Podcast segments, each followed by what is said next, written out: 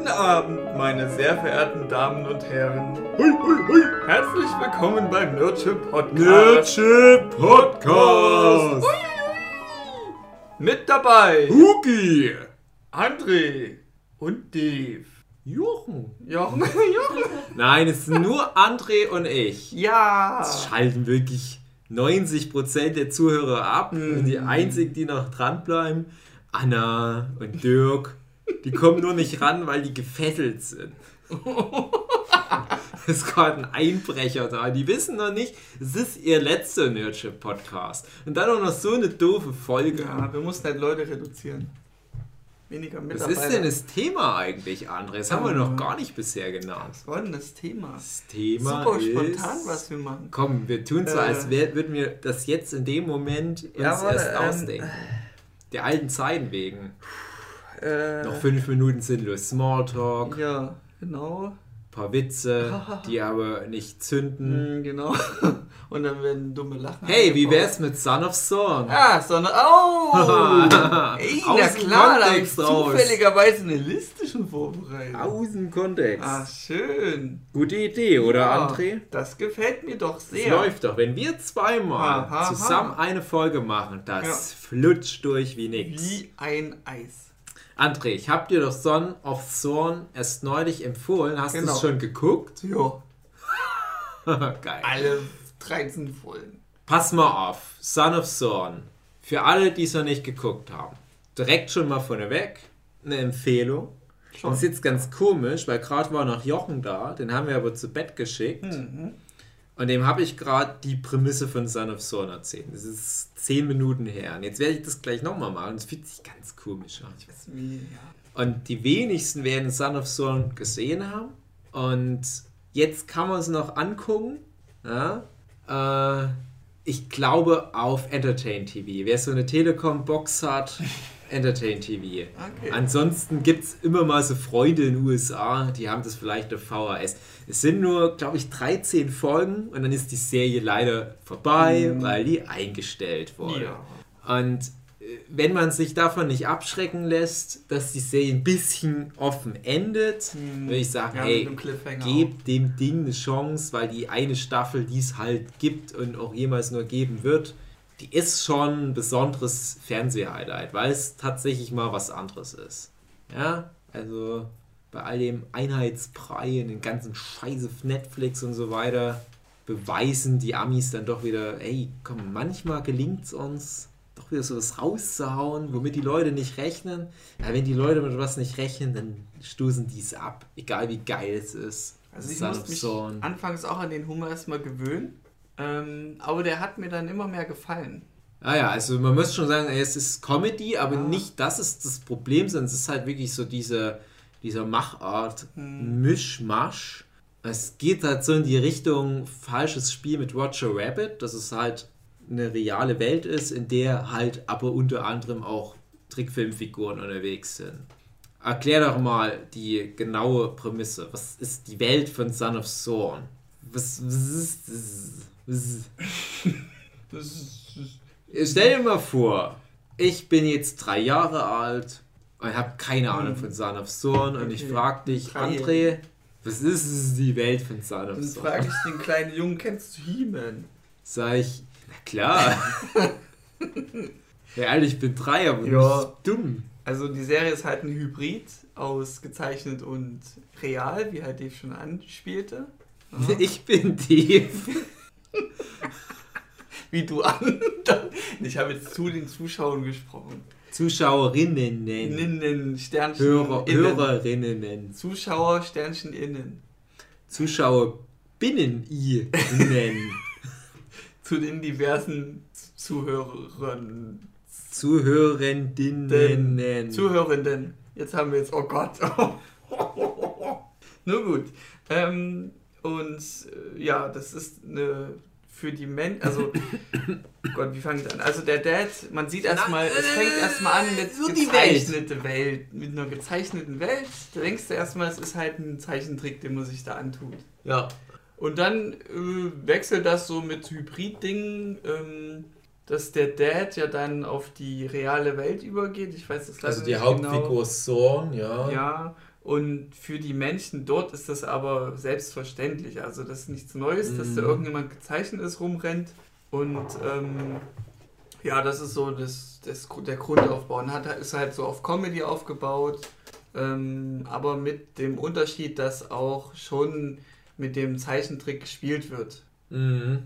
Also diverse Items, die er da mitbringt, haben ja auch Einflüsse darauf. Also, also ganz kurz noch, um ja. das ein bisschen noch einzunordnen, also diese Welt, die du ganz am Anfang siehst, die ist halt wirklich so eine 80er Jahre Trash-Cartoon-Welt mit Stimmt. so Action. Und Monstern und irgendwelchen Battle-Gefährten und Magie und alles so total over the top und bunt. Da kennst du natürlich schon, ja, das ist halt jetzt so ein, ich weiß nicht, 2016, wann Son of Son rauskam, 2017 vielleicht. Das ist halt so die Interpretation aus unserer Neuzeit, wie das damals war. Jetzt auch natürlich auf der Nostalgie- und Retro-Welle. Mhm. Und He-Man ist halt so ein Kultding da musst du jetzt nicht sagen, hey, guck mal, das ist wie He-Man, sondern das erkennst du einfach am Stil, dass es darauf anspielt. Ja. Und das nimmt halt einfach dieses veraltete Konzept, der He-Man könntest du heute so nicht mehr machen nee. und spielt aber damit, indem du sagst, ja, aber wir übertragen das jetzt mal auf die heutige Gesellschaft, wo alles so, ich sag jetzt mal, gender neutralisiert und political correct ist und so weiter. Und dann hast du diese urigen Barbaren-Typen, die noch ein ganz anderes Frauenbild haben und ein ganz anderes Bild, wie ein Mann sein muss. Ein Mann muss ein starker Krieger sein. Und dann kommt der Sohn von seiner Insel, was so ein bisschen eine Metapher ist für, der kommt aus den 80er Jahren. Mhm in unsere heutige Zeit, und es ist so Fish out of water, auch wieder im doppelten Sinne, weil er ja von der südpazifischen Insel kommt und kommt, was ich an die Westküste der USA, aber er kommt halt auch praktisch aus einem anderen Jahrzehnt in unser aktuelles Jahrzehnt. Doppelte Fish out of water Sache, dreifache Fish out of water Sache, weil er eine Trickfilmfigur ist, der in so einer Live-Action-Welt dann noch ankommt und dort versucht, sich niederzulassen. Und das Coole ist, ohne jetzt überhaupt schon auf konkreten Inhalt einzugehen, dadurch hat die Serie von Anfang an schon so ein krasses Alleinstellungsmerkmal, was zwar schon andere vorher gemacht haben, aber ich glaube noch nicht so in Serie. Was es ja manchmal gibt, sind so dieses educational Zeug. Gibt es ja zum Beispiel so ein britisches Format für Vorschulkinder, wo so ein blauer Hund dann immer durchs Bild rennt. Gut, und du hast diesen Typ, der immer so, hey Kinder, habt ihr Blauhund gesehen? Ach ja, blau. Wisst ihr, was ich meine? Äh, Kennt ihr das mit dem Blues blauen? Oh, ein Hinweis, ein Hinweis. Moment, Nana hat es gesagt. Blues Clues oder Blues Ja, ja, ja irgendwie so, ja. Und solche Sachen gibt es ja immer mal so für kleine Kinder. Aber für Erwachsenen, die Serie ist halt schon, ich sag mal jetzt so eher ab 16. Auf ja. jeden Fall. Ähm, da könnte ich mich jetzt nicht erinnern, dass sowas mal gemacht wurde. Es gibt ja Trickfilmserien für Erwachsene, Rick and Morty, Archer, Drawn Together und so weiter. Vom Humor her geht es halt auch in so ja, eine Richtung. Ja, ja. Und es gibt natürlich Comedy-Serien für Erwachsene. Das ist halt aber so ein komischer Hybrid. Und der Live-Action-Teil würde ohne den Einfluss des Trickfilm-Teils also eine ganz klassische US-Sitcom ja, durchgehen, so ein ab sechs Jahre Ding.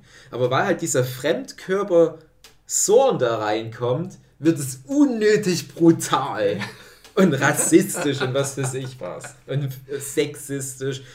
Es ist ganz aber abarten. es ist halt aber so krasse Satire, das ist halt wirklich ein Match in Heaven. Und ich sag auch, die Serie, sage ich jetzt schon mal vorweg, wie gesagt, wir haben noch nicht mal konkret über den mm. Inhalt gesprochen, aber ich sag schon vorweg, alleine für dieses besondere Grundgerüst, diesem Medienmischmasch, empfehle ich jeden, der auch nur halbwegs Bock auf interessante Serien hat, diese 13 Folgen durchzurotzen. Ey, das sind 13, 20 Minuten Episode, da gibt es eigentlich keinen Grund, das auszulassen. So, und dann können wir ja aber schon mal so langsam auf den konkreten Inhalt eingehen. Wer ist denn Zorn, André? Ähm, das weiß ich jetzt genau nicht mehr. Also einfach Zorn ist so der, der Obermacker von Superhelden-Niveau mäßig. Super muskulös, trägt immer eine Klinge mit sich rum. Äh, und sind, sind Barbar, super männlich, ja, Barbar-Typ halt. Halt wie He-Man, nur nicht mit einer Scheißfrisur. Ja. Sondern also, also He-Man war ja auch ein sehr freundlicher ja, Held. Stimmt, ne? hey, hey, Kinder, Finger weg von Drogen. Und Sorn basiert so auf diesem Archetyp, ist halt auch ein richtiger, uriger hey, ich hau alle zum genau. Matsch. Und dann nehme ich mir eine Frau und beglücke sie mit meinen zwei Penissen. Ja, also der ist auch vom Charakter her halt immer irgendwelche sexuellen Bemerkungen, die er macht. Und immer so auf, auf männlich aus und Schwäche mhm. darf man nicht zeigen und ja, aber auch immer motiviert eigentlich. Also lässt sich nicht ähm, demotivieren, egal wie mhm. beschissen die Situation ist. Ich finde halt auch cool, der wirkt von Weitem wie so ein richtiges Arschloch. Aber das ist halt auch wieder der kulturelle Unterschied. Wir hatten heute schon in anderen Kontexten das Thema so kulturelle Unterschiede. Äh, das war aber halt nicht auf Band irgendwie verewigt worden, leider. Äh, da ging es im Speziellen um, um Star Trek und um äh, wie Orwell, wie das Thema ja dann oft auch mit Alienrassen als Analogie zu unseren kulturellen Differenzen der verschiedenen Erdenvölker halt dargestellt wird. Aber du kannst es im Prinzip wirklich auch mit, mit so Alltagssituationen nehmen. Ähm, zum Beispiel jemand vom Dorf kommt in die Stadt und die wundern sich über die Manorismen der Städter. Oder jemand aus einem anderen Land kommt hierher und wundert sich über die Deutsche. Wie fahren in ein anderes Land und wundern uns über die Franzosen oder die Japaner ja, und so weiter. Einfach, ja. Und das ist halt dort auch das Thema. Und so ein bisschen musst du dir halt dann auch die Frage stellen, ja, ist es jetzt Zorn, der schuld an der Situation ist, dass das jetzt so awkward ist und dass der halt in so eine äh, sozial aufgeklärte politisch liberale Umgebung reinkommt, dann benimmt er sich halt wie die Axt im Wald. Ist das jetzt seine Schuld?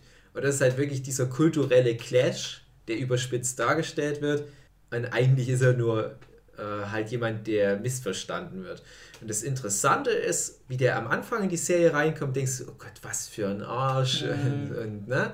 und er zieht ja nach LA oder was das ist, ich weiß gerade nicht, ob es LA ist, aber irgendwie so dieses typisch kalifornische Stadtbild, so, so Vorort, Suburbs. Mhm. Er zieht ja dahin, von seiner ständig von, von Kriegen geplagten Insel im Pazifik hm. mit Zauberei und Menschenfressern und Drachen ja. und Cyborgs. Der zieht ja dahin, weil er früher mal eine Frau hatte, eine, eine normale Live-Action-Menschenfrau, die sozusagen Au pair oder was auf seiner Trickfilminsel gemacht hat. Mhm. Und die halt dort auch so krasse Barbarenabenteuer mit ihm erlebt hat, was halt auch so ein Running Gag der Serie ist. Mhm. Mit der hat er ein Kind gezeugt, genau. Lenkulon.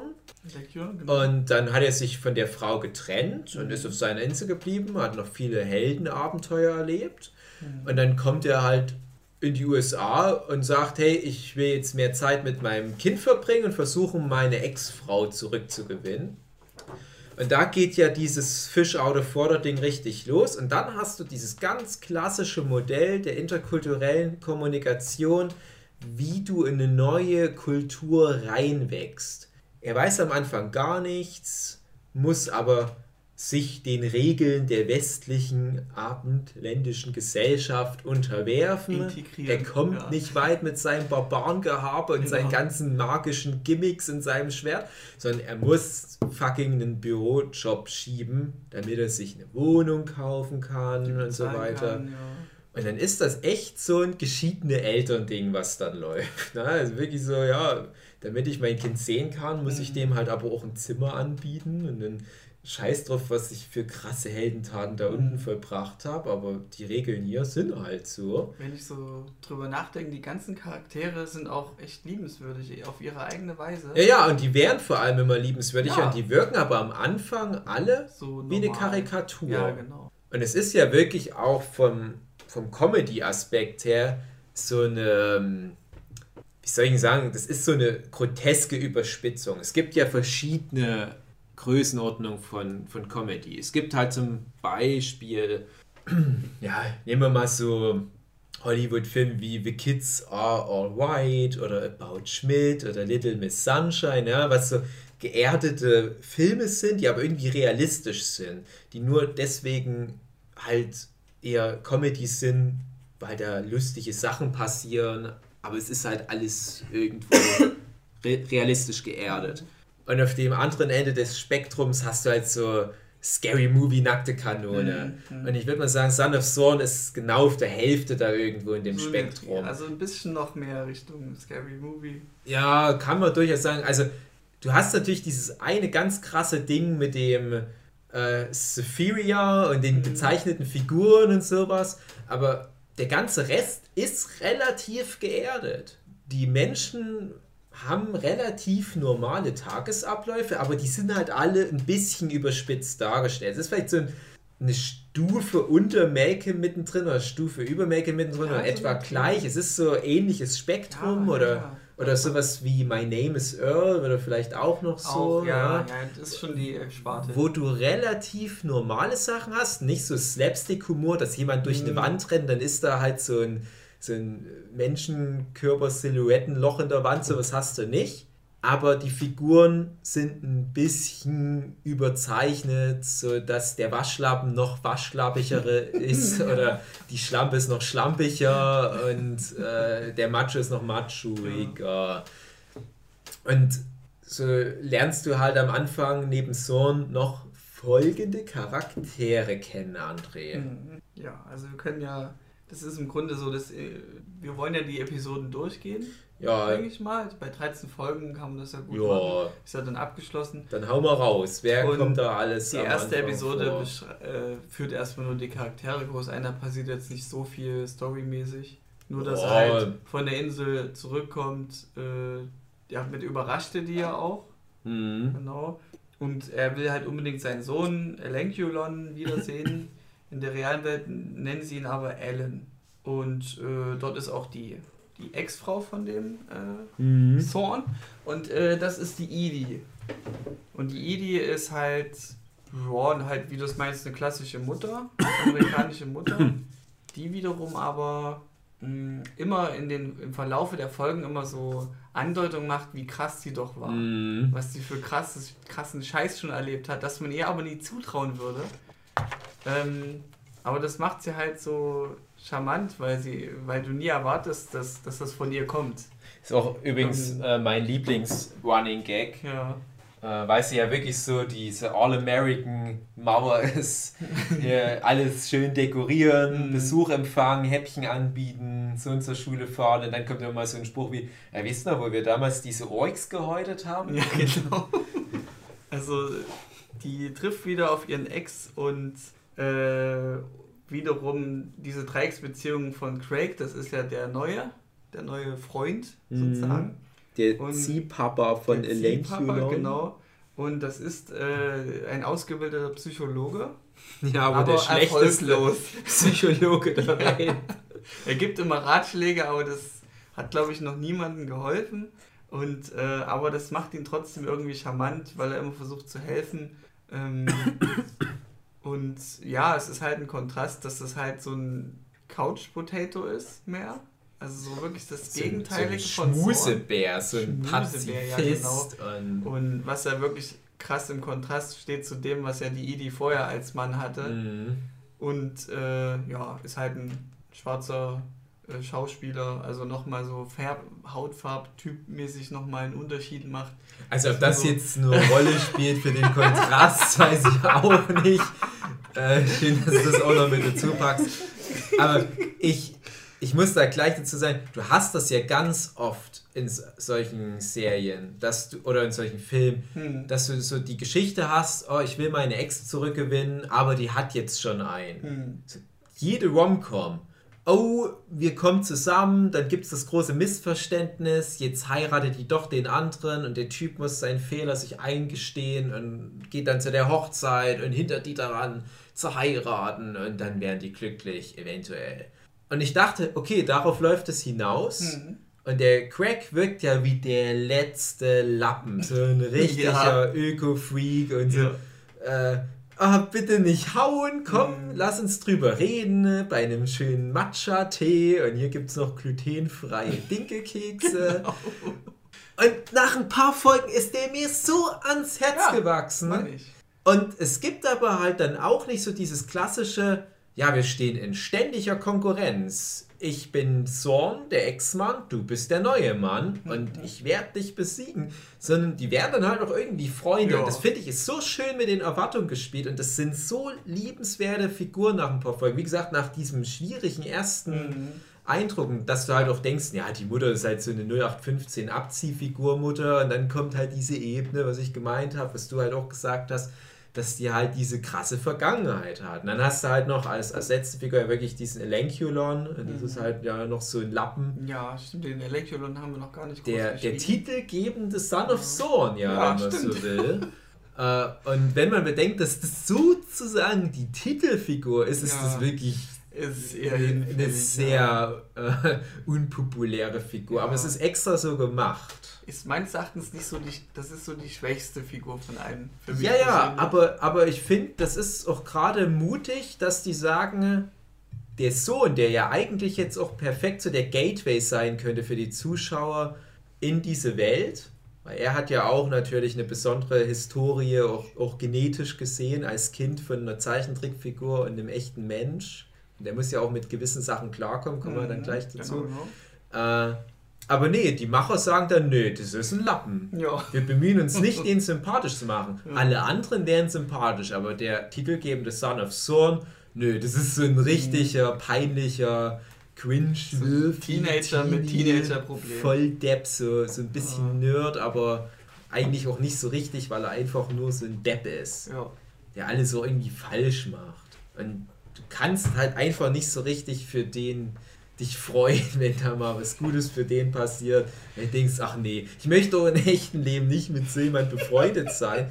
Aber genau darum geht es ja, hm. weil dieser krasse Held Zorn so einen Versager als Kind hat, aber er den halt so sehr liebt. Ja. Und das ist so schön. Schöne Daddy-Liebe. Ja, diese, diese Vaterliebe, die über sowas hinweggeht und er ist ja trotzdem stolz auf diesen mhm. Volldepp. Und das meine ich halt eben, der Sohn ist nie zu demotivieren groß und der ist immer positiv eingestellt und deswegen, er ist auch keiner, der einen, einen halt beleidigt und alles. Es ist kein, ja, also wenn, dann ist das wirklich Macho. durch diese interkulturellen Differenzen, ja. dass er eine Situation fehlinterpretiert, aber selbst das lernt er ja irgendwie. Oder die anderen Leute lernen auch mit ihm besser umzugehen. Äh, und am Anfang eskaliert es ja immer sehr schnell. Also er ist ja auch schnell dabei, Leute zum Duell rauszufordern ja. und, und köpft dann Leute oder so. Also, äh, ja, nicht unbedingt Leute, aber. Ähm, und es ist ja aber nicht so, dass der irgendwie geistig zurückgeblieben ist, wie du es ja am Anfang noch denkst, sondern der braucht halt nur eine Weile zum Lernen. Mhm. Ja, ja, also eine Charakterentwicklung gibt es bei allen Figuren. Ja, bei gerade mal 13 Folgen. Ja. Und was ich halt noch cool finde, du erwartest ja nicht mal unbedingt von einer Serie mit so einer extremen Prämisse, dass die darüber hinaus noch so viel liefert. Aber es ist trotzdem unterm Strich ja auch irgendwo eine schöne Familiengeschichte, so eine Patchwork-Familiengeschichte. Ich finde es echt schade, dass es geendet ist bei 13 Folgen. Mhm. Ähm, ja, ich ging auch rein in die, in die Serie, die hast du mir empfohlen. Das war ja so, hier, Dave, äh, gib mal noch schnell was, was man noch schnell weggucken kann, bevor man sich wieder trifft. Und ähm, ja, ich ging dann eben auch mit der, mit der Einstellung rein, ja, die Serie ist ja abgesetzt, hm, mal gucken, wie das ist. Und die erste ja. Folge hat sich auch, hat man noch nicht so den Humor annehmen wollen. Hm. Weil man ja wusste, okay, halt, das muss wahrscheinlich irgendwie der Grund sein, dass sie abgesetzt wurde, weil der Humor da irgendwie so ist. Aber man gewöhnt sich halt dran. Das war bei mir auch damals mit Little Britain so. Man musste sich erstmal dran ja, ja, Und dann feiert man es eigentlich nur noch ab. Ja, ja, also ich kann auch Leuten das nicht übel nehmen, wenn die wirklich ein, zwei, drei Folgen gucken und sagen, mhm. hm, irgendwie komme ich nicht rein. Und es ist halt immer schwierig zu sagen, ja, aber bitte bleib am Ball das entwickelt sich dann mhm. irgendwie. Und so viel ändert sich ja nicht an der Machart. Und deswegen sage ich halt auch, das ist wahrscheinlich gerade für unsere Zuhörerinnen äh, interessant, weil es halt wirklich auch so ein Experiment ist, was auf so vielen verschiedenen Ebenen gut funktioniert. Aber die Serie ist halt unterm Strich, das ist keine 100%-Serie. Das ist halt so eine 80%-Serie, mhm. die aber unter Umständen besser ist als manche 90%-Serien, die sich aber nichts trauen. Und ich freue mich halt auch, dass du das so angenommen hast, oh. weil ich habe es echt vielen Leuten empfohlen. Ich glaube, du bist bisher der Erste, der es geguckt okay. hat. Gut. Und ich habe auch langsam keine Lust mehr, den Leuten hinterher zu rennen, um denen was Gutes zu tun. also, Gerade auf dem Südbahnhof mit meiner Handcreme. Äh, aber du hast ja jetzt schon gesagt, wir wollen mal alle Folgen am Stück durchgehen. Du kannst ja vielleicht mal drauf eingehen, wo bei dir dann so die Kurve nach oben ging. Wo du dann gesagt hast, okay, jetzt so langsam verstehe ich Erste mhm. Folge haben wir jetzt schon grob durchgegangen, ja. also wie die sich so kennenlernen. Die hat ja dann am Ende noch einen Twist, auf den wir ja schon mal eingehen können. Ja, genau, genau. Ähm, also es ist ja der Dad ist der einzige Gezeichnete von den ganzen, von der Familie dort. Mhm. Und da denkt man sich ja, okay, der Sohn, der ist ja auch ein, müsste ein Hybrid sein, müsste ja vielleicht irgendwie mal gezeichnet sein oder nicht. Und mhm. das ist eben auch der Cliffhanger in der ersten Episode, dass er dann in seinem Zimmer zeigt, dass er halt oder war es im Bad irgendwo, mm. dass er halt gezeichnete Beine auf einmal bekommt, so durch die äh, Pubertät. Nicht, nicht, nicht bekommt, er hat die schon. Okay. Ja. Mhm. Also durch die Pubertät bekommen dann irgendwann mal. Aber das nee, nee, nee, nee, nee, nee, nee, nee, nee, nee, nee, nee, der hat die von Geburt an, ja. so habe ich das verstanden. Habe ich so nicht verstanden. Aber er versteckt die halt immer unter einer Hose. Ja. Also ich habe das so verstanden, okay. er hat schon immer zur Hälfte den Cartoon Weil in die Richtung gibt es eine Entwicklung. Mm. Ähm, Gute Nacht. Und äh, deswegen ist meine Schlussfolgerung, ja, wenn das sich in die Richtung entwickelt, muss es ja vorher kompletter Mensch gewesen sein. Na, nee, also kann sein, ich weiß nicht, also ich habe das so in Erinnerung, ähm, das war einfach nur so der Twist, ah, okay, wir dachten, es ist ein Mensch, weil wir mhm. die ganze Zeit ja gesehen haben mit Klamotten und ja. Ja, überall gucken Menschenteile raus. Ähm, was auch aber ich bin der Meinung, der ist so auf die Welt gekommen ja, mit dem Cartoon. Die, und das verheimlicht er ja. Ja, ja, genau. Und keiner weiß ja davon. Und die Mutter muss das ja irgendwie gewusst haben, wenn er damit schon geboren wäre. Deswegen. Für die Mutter, die, die Mutter erwähnt es halt nur nicht, aber warum soll die, okay, die Mutter das prinzipiell nicht wissen? Ja? Also mhm. die Mutter wird sich halt auch denken, ja, hier Sohn, äh, sei so wie du bist, sei stolz drauf und so weiter, aber das ist natürlich dann halt auch wieder irgendwo so eine, so eine Pubertätsmetapher, hm. die da mit reinkommt, ja, dass der Sohn sich halt für seinen Körper schämt, aber halt auch für seine Abstammung. Das haben wir jetzt noch nicht so richtig gesagt. Äh, das hatten wir im Vorgespräch. Ich bringe es vielleicht manchmal ein bisschen durcheinander, was mir jetzt wann wo erzählt hat. Mhm. Aber das Son of Zorn ist halt auch irgendwo eine, eine Parabel für Fremdenhass, für Angst, für, für, für Xenophobie, für, für Angst vor Neuen, vor Fremden und so weiter. Und dem Zorn wird ja auch in seiner neuen Umgebung, ähm, ich sag mal, viel Negatives entgegengebracht was so ein bisschen in Analogie steht zu so Immigranten, zu Leuten, die halt in eine neue Kultur halt reinkommen, sozusagen dann die Ausländer, mhm. ähm, die dann von den Einheimischen irgendwie kritisch beäugt werden. Und er sieht sich dann halt auch vielen Vorurteilen ausgesetzt und der Sohn, der Elenkelon, kriegt es ja natürlich mit, wie die Leute von Sephiria wahrgenommen werden in, in seiner liberalen westlichen Welt mhm. und schämt sich natürlich deswegen, dass er zum Teil halt so ist. Und äh, jetzt kann man das vielleicht im Extremfall auf unsere heutige Zeit übertragen. Zum Beispiel Leute, die aus arabischen Ländern kommen haben ja oft dann mit Vorurteilen zu kämpfen, wenn gerade mal wieder irgendwo was ist, wo du sagst, das hat einen islamistischen Hintergrund, gibt es ja dann wieder so Generalverdacht. Ja, ja, die Muslime wieder. Und so ist das halt hier auch. Und, und ich glaube halt, dass er deswegen sein Leben lang die Beine versteckt hat, weil er in dieser Welt, in der er aufgewachsen ist, okay. genau weiß, nee, das kommt nicht gut an. Okay, bei mir war es so, dass auch mal die Mutter ins Zimmer wollte, er sagt, na Mutter, warte mal kurz, Hose an. Ja, war das nicht dann, wo er die richtigen Beine mal eine Folge hatte? Naja, wie gesagt, ja, mein Eindruck ist da so, das ist mit der es Pubertät. Es kann auch sein, mhm. aber ich glaube halt, er hat das schon eine Weile, das Problem. Das ja. wird ja auch immer mal erwähnt, dass das halt nichts Neues ist, dass er ja, lange Hosen klar. trägt, auch im Sport und so weiter. Schon. Dass er nicht mit den anderen duschen will. Ähm, du hast es auch schon erwähnt, also während des Guckens habe ich auch gedacht, das Zeichnen, das gezeichnet sein wäre irgendwie nur eine Einbildung von denjenigen, dass das vielleicht irgend auf was anderes hin, hinaus spielt. Mhm. Äh, irgendeine Metapher auf irgendwas, aber es ist wirklich so, ja, dass die, die sind, gezeichnet sind. Die sind gezeichnet, aber natürlich ist es trotzdem eine Metapher in dem Sinne Für wie bei, äh, wie bei Buffy, um das halt wieder zu bringen. ja auch alles irgendwo eine Metapher ist, mhm. wo halt die Hexen eine Metapher sind für Lesben und wo halt der Höllenschlund eine Metapher ist für Pubertät und so weiter. Und hier ist halt das Gezeichnetsein natürlich auch ja. ganz klar in der Richtung einzuordnen.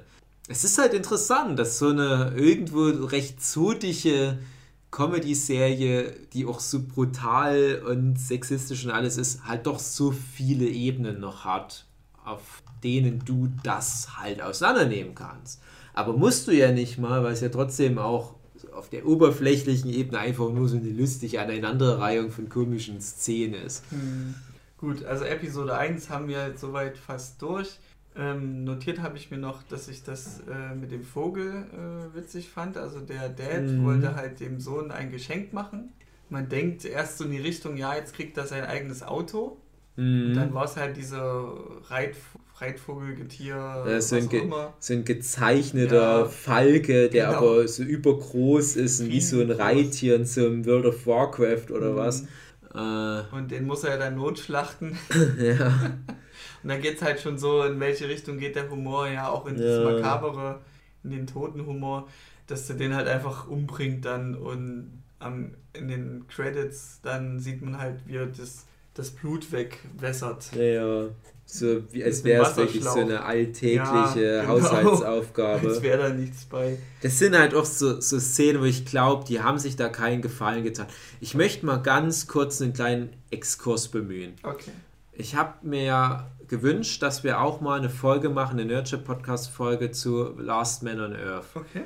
Und jetzt habe ich noch gar nicht erwähnt, dass Son of Zorn von den Kollegen äh, Christopher Lord und äh, äh, Phil Lord und Christopher Miller ist, so rum. Und ich mag die beiden total gerne. Das ist halt aktuell so, ein, so eine kreative Phalanx in Hollywood. Man kennt sie von so Sachen wie wolkig mit Aussicht auf Fleischbällchen. Lego Movie haben natürlich auch ihre Finger bei dem Lego Batman Movie im Spiel. Die sollten eigentlich den Han Solo Film machen. Dann wurde es ja an Ron Howard abgegeben. Und ich denke mir, ach Mann, wie wäre wohl deren Vision geworden? Und die versuchen gerade auf ganz vielen Hochzeiten tanzen. Auch jetzt bei dem Amazing Spider-Man Film waren sie ja auch maßgeblich mit beteiligt. Haben dadurch jetzt halt auch einen Oscar. Und jetzt war das halt so, dass die wahrscheinlich gedacht haben, okay, Kino haben wir gezeigt, können jetzt, wir, jetzt, jetzt Fernsehen. Mhm. Und dann hauen die halt Son of Son raus und dann hauen die Last Man on Earth raus. Und Last Man on Earth mag ich noch lieber als Son of Son, mhm. nochmal deutlich lieber. Es hatte mehr Zeit, sich zu entwickeln bei vier Staffeln. Und das ist ja. so krass, wie gut die einfach verstehen, irgendwas... Ähm, Bestehendes oder was Bekanntes zu nehmen, so ein bisschen neu zu ordnen. Ich will jetzt noch gar nicht so viel auf, auf, auf äh, Last Man Earth eingehen, aber im Prinzip ist das so ein bisschen so der Comedy-Take auf sowas wie Walking Dead oder so Postapokalypse-Sachen. Und die drehen ein paar Stellschrauben, machen geile, interessante Charaktere, gute Dialoge, gute Gags und so ja. weiter.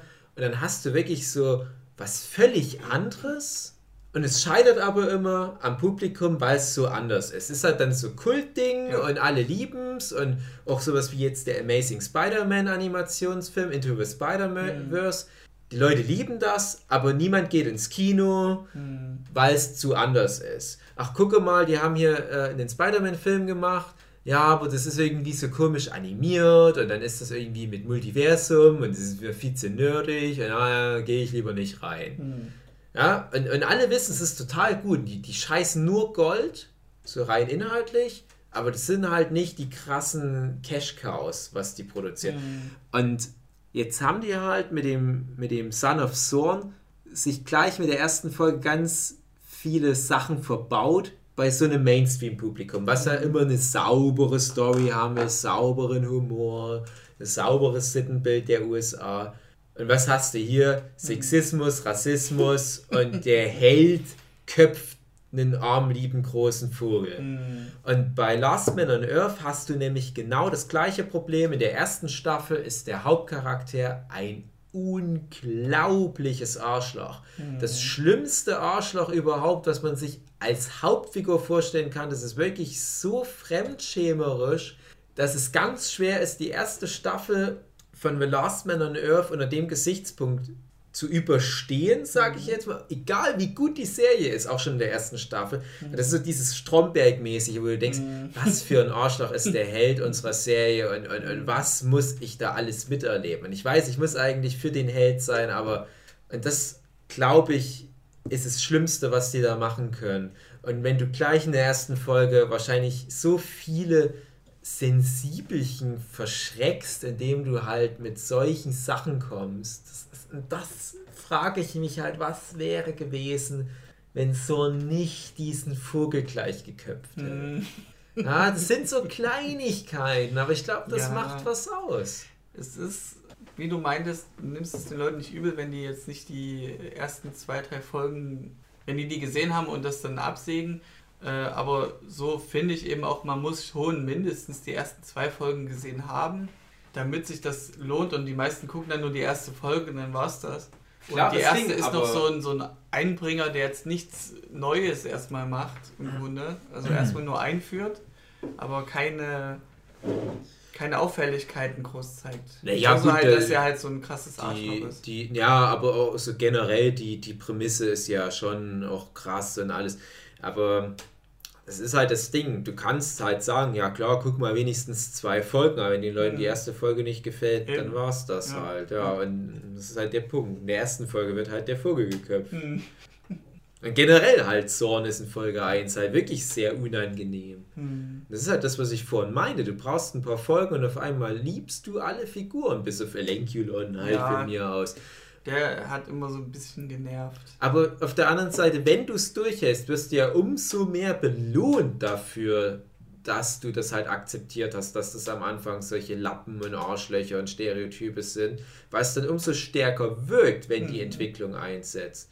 Aber das typische US-Mainstream-Publikum will halt von Anfang an den Ted Mosby, der der perfekte Ehemann wäre, hat noch nicht die Frau fürs Leben gefunden hm. oder ja, so, oder ja, diese ja. ganzen Ärzte und Polizisten, die hm. halt alle irgendwo das Herz am rechten Fleck haben und das kriegst du halt hier nicht. Und was, das kriegst du halt auch bei Last Man on Earth nicht. Ja, also was auch zum Scheitern der Serie verurteilt war, ist, also die Serienmacher, die sind im Verlaufe der Staffel einfach gegangen. Den genauen Grund konnte ich jetzt nicht recherchieren. Ähm, und zum anderen haben sich die Produktionskosten als teurer und aufwendiger mm. herausgestellt als angenommen. Ja, merkt man halt auch, weil die Animation echt ziemlich gut ist. Ja, schon. Und ich, ich hatte mal schon vorher einen Trailer gesehen und ich hatte gedacht, die werden mit viel weniger das animieren. Also viel mehr so, so Standbild, wo sich nur mhm. Münder bewegen. Aber Hast du natürlich auch viel, aber ja. das ist schon auch viel krass so viel Detailverliebtheit ist schon schön. Ja, und vor allem halt auch diese Interaktion zwischen den Live-Action-Elementen und den gezeichneten Elementen. Das ist nicht mhm. ohne. Genau. Ist ja auch oft, dass da irgendwelche Gadgets reinkommen. Dann hat er so eine Live-Action-Figur, irgendein so Zauberstab, der aber gezeichnet ist in der Hand. Mhm. Und das ist echt, Frame für Frame musst du das natürlich ja. da reinmachen. Das ist echt nicht ohne. Das sind auch so Punkte, wo ich mir dann denke, ah, was für eine coole Idee, aber das ist ja klar, dass dann, sobald da die Zuschauerzahlen ein bisschen niedriger sind, dann wird so eine Serie natürlich viel schwerer haben zu bestehen. Genau. Wenn das halt, ich weiß ja nicht, wie viel eine Folge gekostet hat, aber. Oh, das weiß ich ja nicht. Ja, es wird schon, wird schon was zusammengekommen sein. Äh, paar hundert Euro wirst du da schon hinblättern müssen. Mhm. Nun gut, ja, Vogel, äh, Vogel tot, Folge 1. Episode 2 habe ich jetzt auch nicht so viele Notizen. Das nimmt dann immer mehr zu mit jeder Episode. Ja, da geht es hauptsächlich Shop. um den Elenculon mehr in der Episode. Mit, mit Dad halt, dass mhm. der halt, der Elenculon, ich zitiere, der elfisch mächtigen Asia dem asiatischen Mädchen näher kommt. Mhm. halt, so hat der Dad die halt äh, immer genannt. Und das ist hier die Ellen. Und äh, fast jede Folge hat so ein, so ein Item, was der, der Dad halt nutzt von seiner Kultur, mhm. kann man sagen. Und da ist es halt das Auge des Sehens. Mhm. Und äh, ja, er sammelt damit halt Wissen über andere, weil er sie einfach stalkt. Ja. Kurzum. Das ist im Prinzip wie der Ball beim Herr der Ringe, wo du reinguckst, dann kannst du irgendwie mhm. woanders gucken, was macht denn der und was mhm. macht denn der. Aber mal ganz kurz eingehakt, also wir, wir kommen gleich wieder mhm. zu, zu, diesen Items und so weiter. wir müssen ja nicht genau jetzt äh, den Inhalt des Plots dann äh, zu Ende erzählen, aber hat er schon in Folge 1 den Job? Ich glaube schon, ja, oder? Ja, so, ja, ja. genau. Ähm, also da, die Einführung beginnt halt damit, dass der Dad den Sohn trifft. Dann sucht der Dad wiederum eine Arbeit und äh, lernt halt auch den Craig kennen. Mhm. Das ist so ja, ja, Einführung okay. mit Edie dann noch und ja. Äh, wohl merkt, in, der ist dann ja vorher noch so wie obdachlos und macht ja ein Lagerfeuer in der Nähe hm, ja. und kommuniziert mit seinem, es ist ja eigentlich schon trotzdem ein Smartphone oder so. Ja, die, die, haben, die haben halt wirklich so, so eine Gruselversion von einem Smartphone, wo aber auch normal sowas wie WhatsApp mhm. drauf läuft. Ja. Da haben die Erfinder sich wohl gedacht, hey, wir, wir, wir gehen damit in den Trend rein und machen den Wilhelmsschrei rein. Ja. Oh, halt den wirst du ja hier wahrscheinlich jetzt auch einbinden ja. als Sound-Sample. Ja, ja, nun gut. Ich, so, äh, Episode 2. Ja, das beschreibt im Grunde Episode 2 schon. Also es geht ja. halt darum, der will diese eine kennenlernen und der Dad, der übertreibt so ein bisschen mhm. mit seinen Einmischungen. Genau. Und ich finde halt auch, was, was du jetzt schon angedeutet hast, das können wir dann nochmal in, in dem Blog separat besprechen. Also diese, diese Items, ähm, die halt auf der einen Seite wirklich sowas sind wie die Waffen, die die Actionfiguren von He-Man früher halt so bei sich trugen, irgendwelche komischen Zauberstäbe und Zepter und magische Kugeln und Flammenwerfer und Laserstrahlen und so weiter, die halt aber auch wieder irgendwo eine Metapher sind für mhm. einfach nur rituale Sachen, Kultur, Artefakte aus einer anderen Welt. Ist im Prinzip im weitesten Sinne vergleichbar mit äh, wenn da die Japaner ihre Essstäbchen mit in unsere Welt bringen. Und deswegen wird es halt auch immer so relativ normal alles so angenommen von den Leuten. So, ja, hier nach dem Motto, ähm, ja, stell mal hier deinen dein Todesstab beiseite, ich muss hier mal durch. Ja? Also, die wissen schon, das gibt's. Das flasht die auch nicht mehr ganz so sehr, dass da halt diese Zivilisation da unten so Zukunftstechnologie hat und schwarze Magie beherrscht. Das ist halt eher so, so ein Ärgernis für manche. So, ach, nervt mich jetzt nicht hier mit einem Schmelzstrahl. Hm. Ja, können wir schon zur Folge 3 ja, übergehen. Also Wie entwickelt Die ersten Folgen, da kannst du noch nicht so viel erzählen, finde genau. ich. Äh, ja, die dritte Folge, das ist so das Hauptthema Mobbing größtenteils. Ist das die, wo die den Lenkulon an der Schule da fertig machen, weil er seine Hosen nicht auszieht? Ist das, ähm, oder kommt es erst später? Nee, das ist sogar schon eines. Äh, ich gehe mal anders rein. Also die Folge beginnt damit, dass der Dad, dass sie am Strand sind. Mhm. Dann hat er so eine riesige Sandburg gebaut mit einem Sandbogenkatapult und ärgert da kleine Mädchen irgendwie. Also es, mhm. ist der Opener von der Serie, von der Folge ist halt, dass erstmal übertrieben werden muss, um erstmal wieder Aufmerksamkeit zu erhaschen. Dass der Dad halt wirklich am Durchdrehen ist und da einfach so eine riesige, riesige Sandburg baut. Also übermenschengroß. Mhm. Und ja. Und äh, er selbst, also es splittet sich auch, glaube ich, so zum ersten Mal in, in zwei Storylines. Ähm, der Dad selbst hat mehr so was mit seiner Arbeit zu tun also da geht es um diese Soße, die äh, immer weggenommen wird und er diesen Mitarbeiter dann zum Kampf herausfordert. Ja. Und wiederum muss der Sohn halt in der Schule mit Mobbing zu kämpfen haben und der Craig gibt ihm halt Tipps mit, egal wie sehr du gemobbt wirst, geh einfach zu ihm hin, tu eine Hand auf seine Schulter und sag zu ihm, ja. du wirst geliebt. Ja. Das ist auch, das ist ein schönes Zitat, das werde ich wahrscheinlich in meinen Wortschatz, meinen Zitate-Wortschatz mit aufnehmen finde das gut. Und dann eben auch noch den Tipp, den er gab mit der Schildkrötenhaltung, dass er äh, auf, äh, sich auf den Boden legt mit dem Rücken zum Boden und dann so tut, als wäre er eine Schildkröte, die nicht mehr hochkommt oder wie so ein Marienkäfer, der das nicht schafft. Und dann immer sagt, ich kann dich nicht mitkriegen, ich kann dich nicht hören, ich bin mein Panzer. Als, als Abwehrtechnik, um gegen Mobber vorzugehen.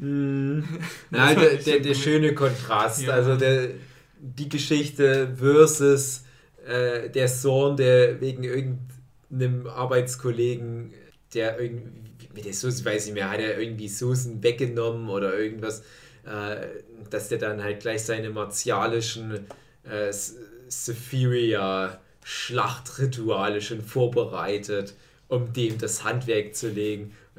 Anderen, am anderen Ende der, der Stadt äh, lernt der Sohn, wie er sich wie eine Schildkröte auf den Rücken wirft, um Konflikten aus dem Weg zu gehen.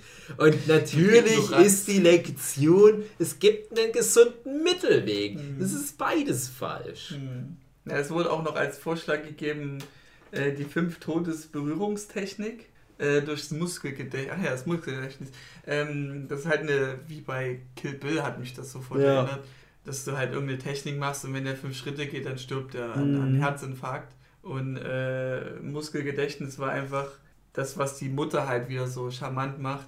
Äh, dass ja. sie ein Muskel, Muskelgedächtnis hat. Sie wusste nicht mehr, dass sie die Technik irgendwie kann. Das war schon eine Art Reflex und hat das dann halt angewandt.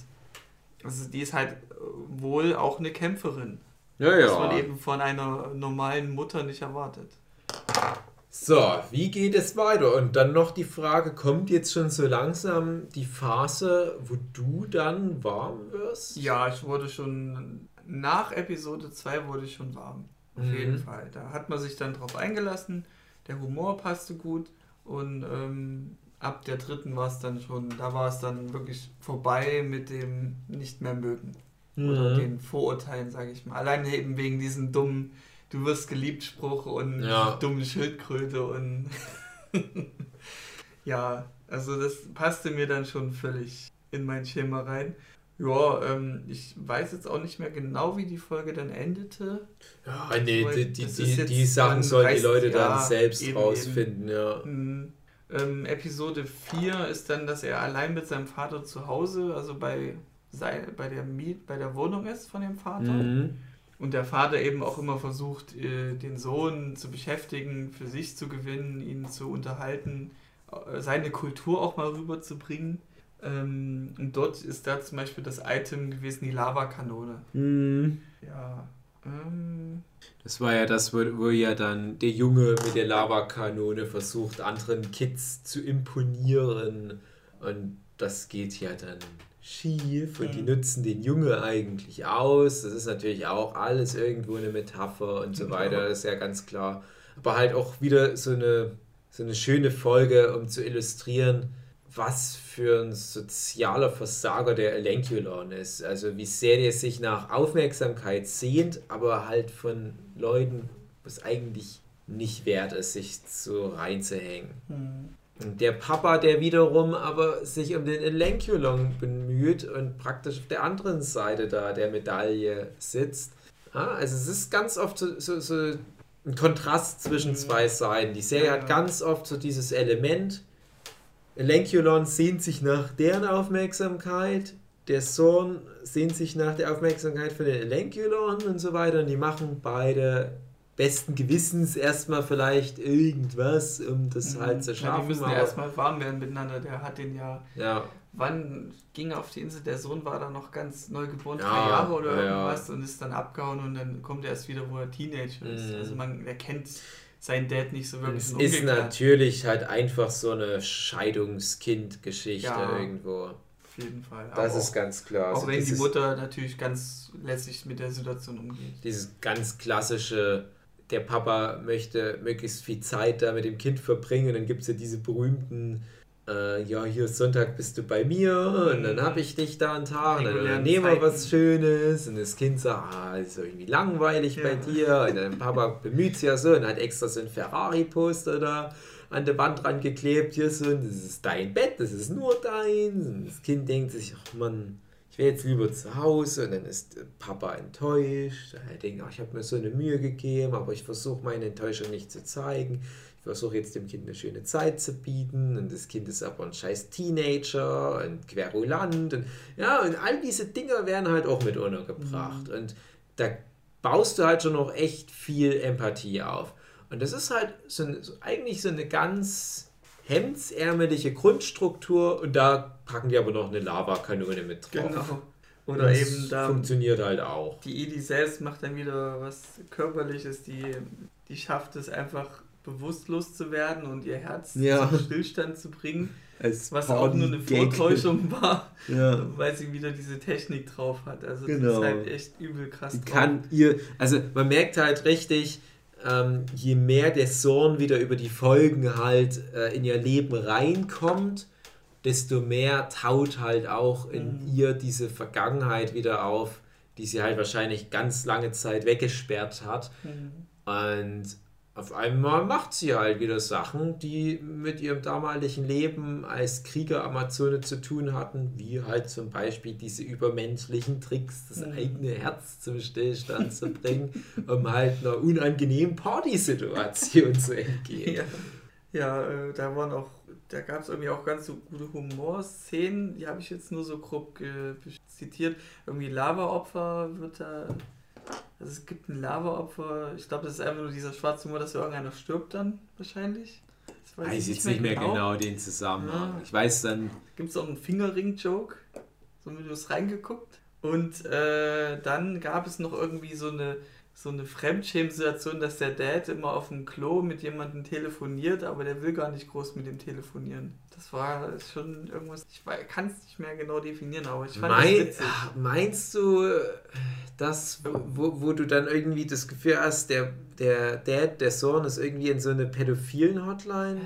geraten, war nicht irgendwie ja, sowas. Ja, so ganz grau sich Ratschläge irgendwie ja, ja. und quatscht dann jemanden zu am Telefon. Genau, und, und du denkst nicht. irgendwie, ah nee, das ist ein Pädophiler, mit dem du da textest, das ist falsch. Aber dann gibt er doch gute Ratschläge. Ja, ja, ja. Genau, ja, und das ist halt, die, die Folge war ja die, wo er mit dem Sohn mehr zu tun hat und der Sohn dann diese Lavakanone hat und ausgenutzt wird von den mhm. coolen Kids dann und das dann halt eskaliert am Ende wegen der Lavakanone. Mhm. Die Folge einfach gucken.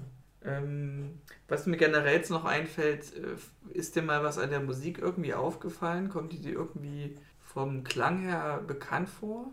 Ah, also, also die Einspielermusik ist, ist so? schon so lange her, aber ich weiß natürlich, das hatte oft halt dieses, dieses pathetische, mhm. äh, so, so Schlachtengemälde. Anmerkung der Redaktion: Es folgen für zweieinhalb Minuten Störgeräusche leider nicht zu entfernen. So. Soundtrack-Zeug halt auch, wenn dieses Sephiria-Zeug dann halt mit, mit reinkam. Ich meine, so die Alltags... Und, ja, ja, und dann halt als Kontrast auch wieder so, so Sitcom-Dudelmucke. Genau. Und diese Dudelmucke, die erinnert mich so ein bisschen an Sims immer. Falls du Sims gespielt hattest. Ja, also... Im Baumodus ja, ja, oder so, ganz dann kam. So eine, so eine schöne Dudelmusik und die erinnert mich halt immer an Sims. Gut. Ja, halt so die generischste Happy-Go-Lucky mhm. Mucke, ne? also die halt niemandem wehtut. Ähm, jetzt Episode 5 sind wir schon. Äh, hier steht Seinfeld Serienparodie über Zorn. Äh, Seinfeld-Parodie, da kann ich mich gar nicht mehr groß erinnern. Das war. Ach na klar, war, war der das, hat eine eigene das, Serie.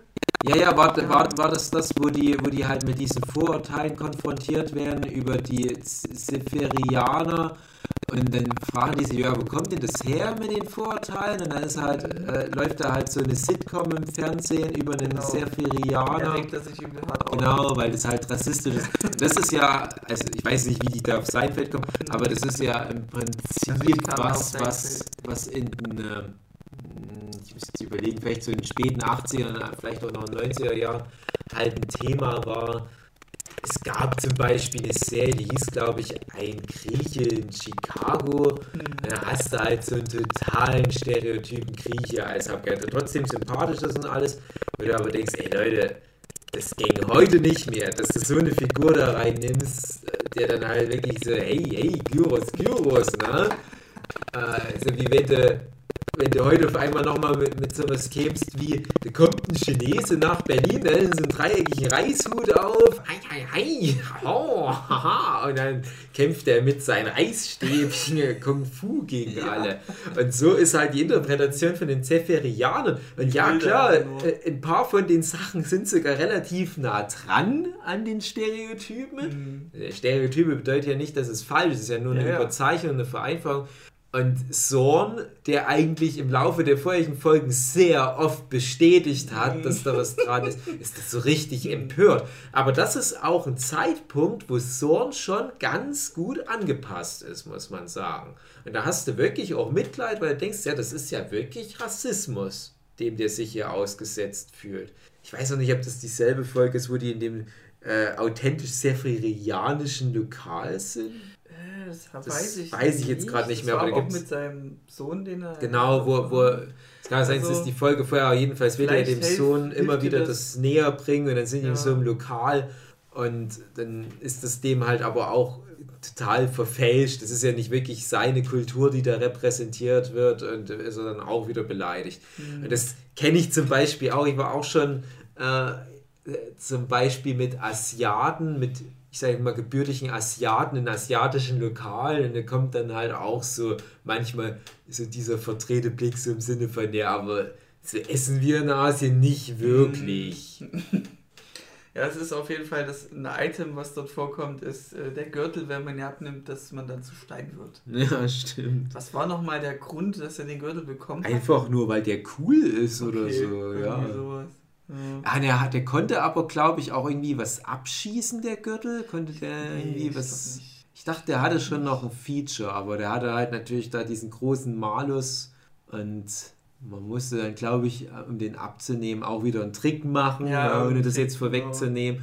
Wo du dann dich aber oft fragst, ja, warum schenkt er seinem Sohn einen Gürtel, der den Sohn versteinern und damit ja töten könnte? Also es ist die Folge, wo auch die Layla eingeführt wird. Das ist so eine Fotografin, so eine Mitschülerin. Love Interest. Love Interest, das ist genau. Darum dreht sich dann auch die ganze Staffel noch weiterhin. Ähm, und hier habe ich auch noch notiert, dass es auch um diese Zwergen, also diese Nachbarn geht, die diesen Zwergen haben, die ganze immer ja. Äh, Zwergenhausen ist das am schönsten. und das immer wieder, immer wieder abgespielt wurde. Äh, war das so ein Sensorik, wenn er vorbeiging, oder war es einfach eine Dauerbeschallung? Das weiß ich nicht mehr, aber es war halt wirklich so im Prinzip stellvertretend für äh, du kannst dir nicht aussuchen, wen du als Nachbar hast. Mhm. Und das auch wieder in zwei Richtungen. Einmal Du hast unsere Hauptcharakterfamilie, die sich darüber aufregt, was für ein scheiß Kitsch die Nachbarn in ihren Garten stellen. Das mhm. ist was, wo ich absolut unterstreichen kann, mhm. wie sich das anfühlt. Mhm. Und der Twist am Ende ist ja, dass auf der anderen Seite aber die Nachbarn, was auch wieder so ganz fein gelackmeierte mhm. Leute sind, die sich halt wirklich so als äh, die Oberschicht der Gesellschaft wahrscheinlich sieht, dass die wiederum abschätzig auf den Zorn reagieren, mhm. so nach dem Motto, hier euer Kanacke, den ihr da bei euch ständig hausen habt. Mhm. Und das ist natürlich auch wieder eine krasse Ansage irgendwo. Das war dann auch so wieder so ein typisches Beispiel hier, der, der Craig, der solle doch das bitte, soll sich doch bitte beim Nachbarn melden und ja. das mal darauf hinweisen, dass das ein bisschen nervig ist mit diesen Gnomen oder den Zwergen. Ähm, und dann wiederum der Sohn einfach kommt, das dann löst, und die Nachbarn besucht und das Problem dann löst mit seiner Dominanz. Mhm. Und äh, ja, dass der Craig dann halt daraufhin wieder so als schwach herkommt. Mhm. Also er konnte nicht beweisen, dass er halt seine Familie äh, verwalten kann, beschützen kann, wie man es auch, ja. auch sehen mag. Er ist halt nicht der starke Beschützer mhm. und das Alpha-Tier, genau. sondern er ist halt zu weich gespült durch die Gesellschaft und äh, neue, ich sage jetzt mal, Geschlechtsbilder, die sich da bilden in unserer aktuellen Gesellschaft. Aber manchmal brauchst du halt das starke Alpha-Tier. Deswegen muss ja auch die Frau das oft dann hm. sein.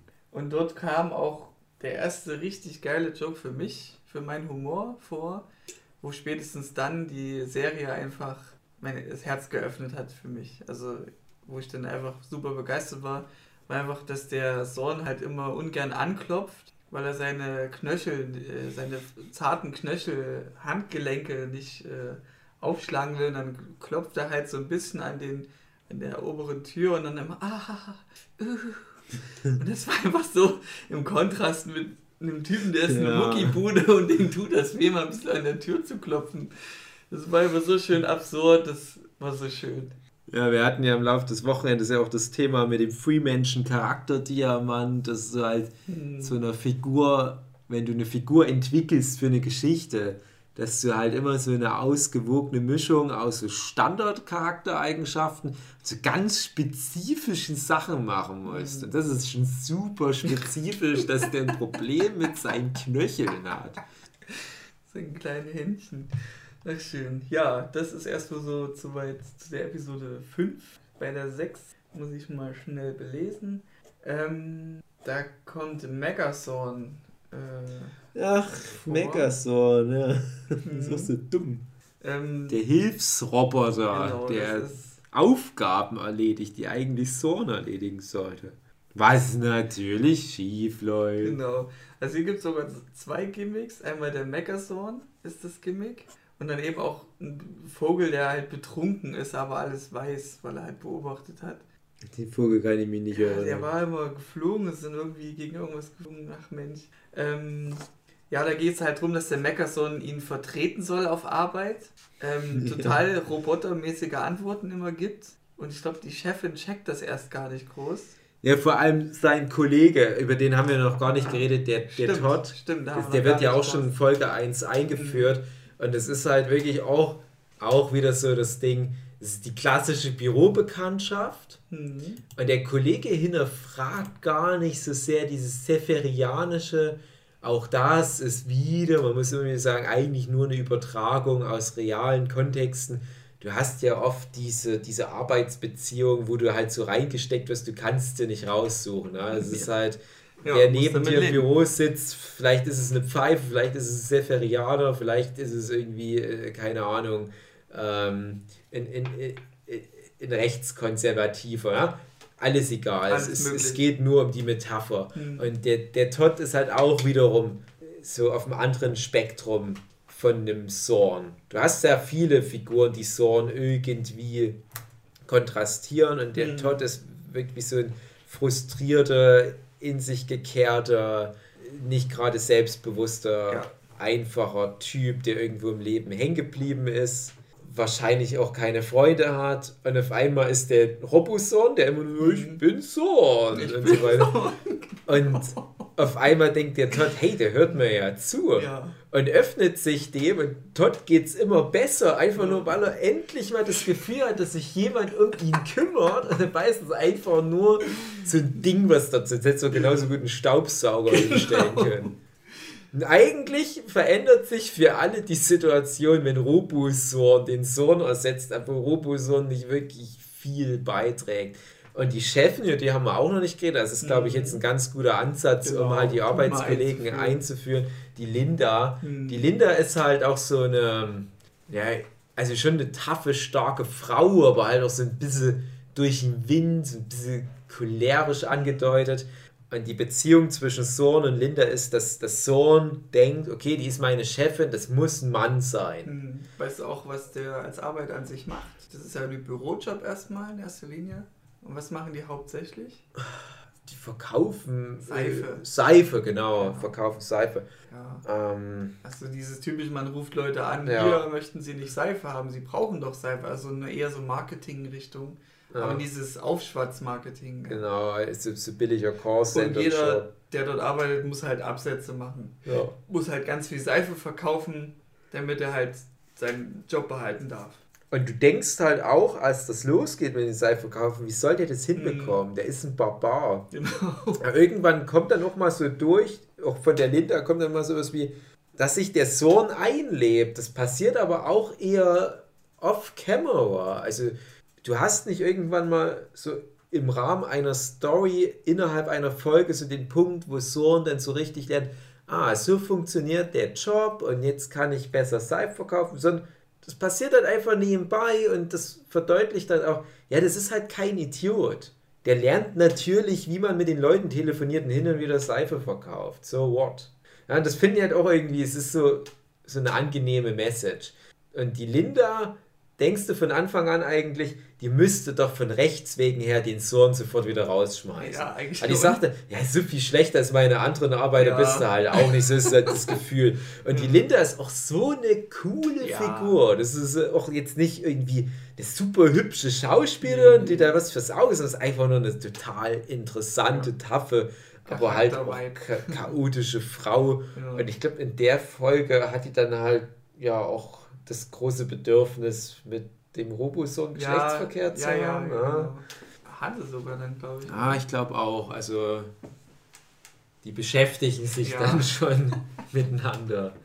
Das ist ja auch so ein bisschen öffnet das ja dann das, das Tor. Ja, zwischen Linda und Zorn könnte ja dann auch noch mal was gehen. Und das ist ja was, womit du nicht rechnest, was auch nicht so passt. Du denkst ja, Hm. ja, ja, der Sohn muss natürlich die hübschesten Weiber dann bekommen, Mhm. ist ja trotzdem noch unser Held. Aber warum nicht? Ja.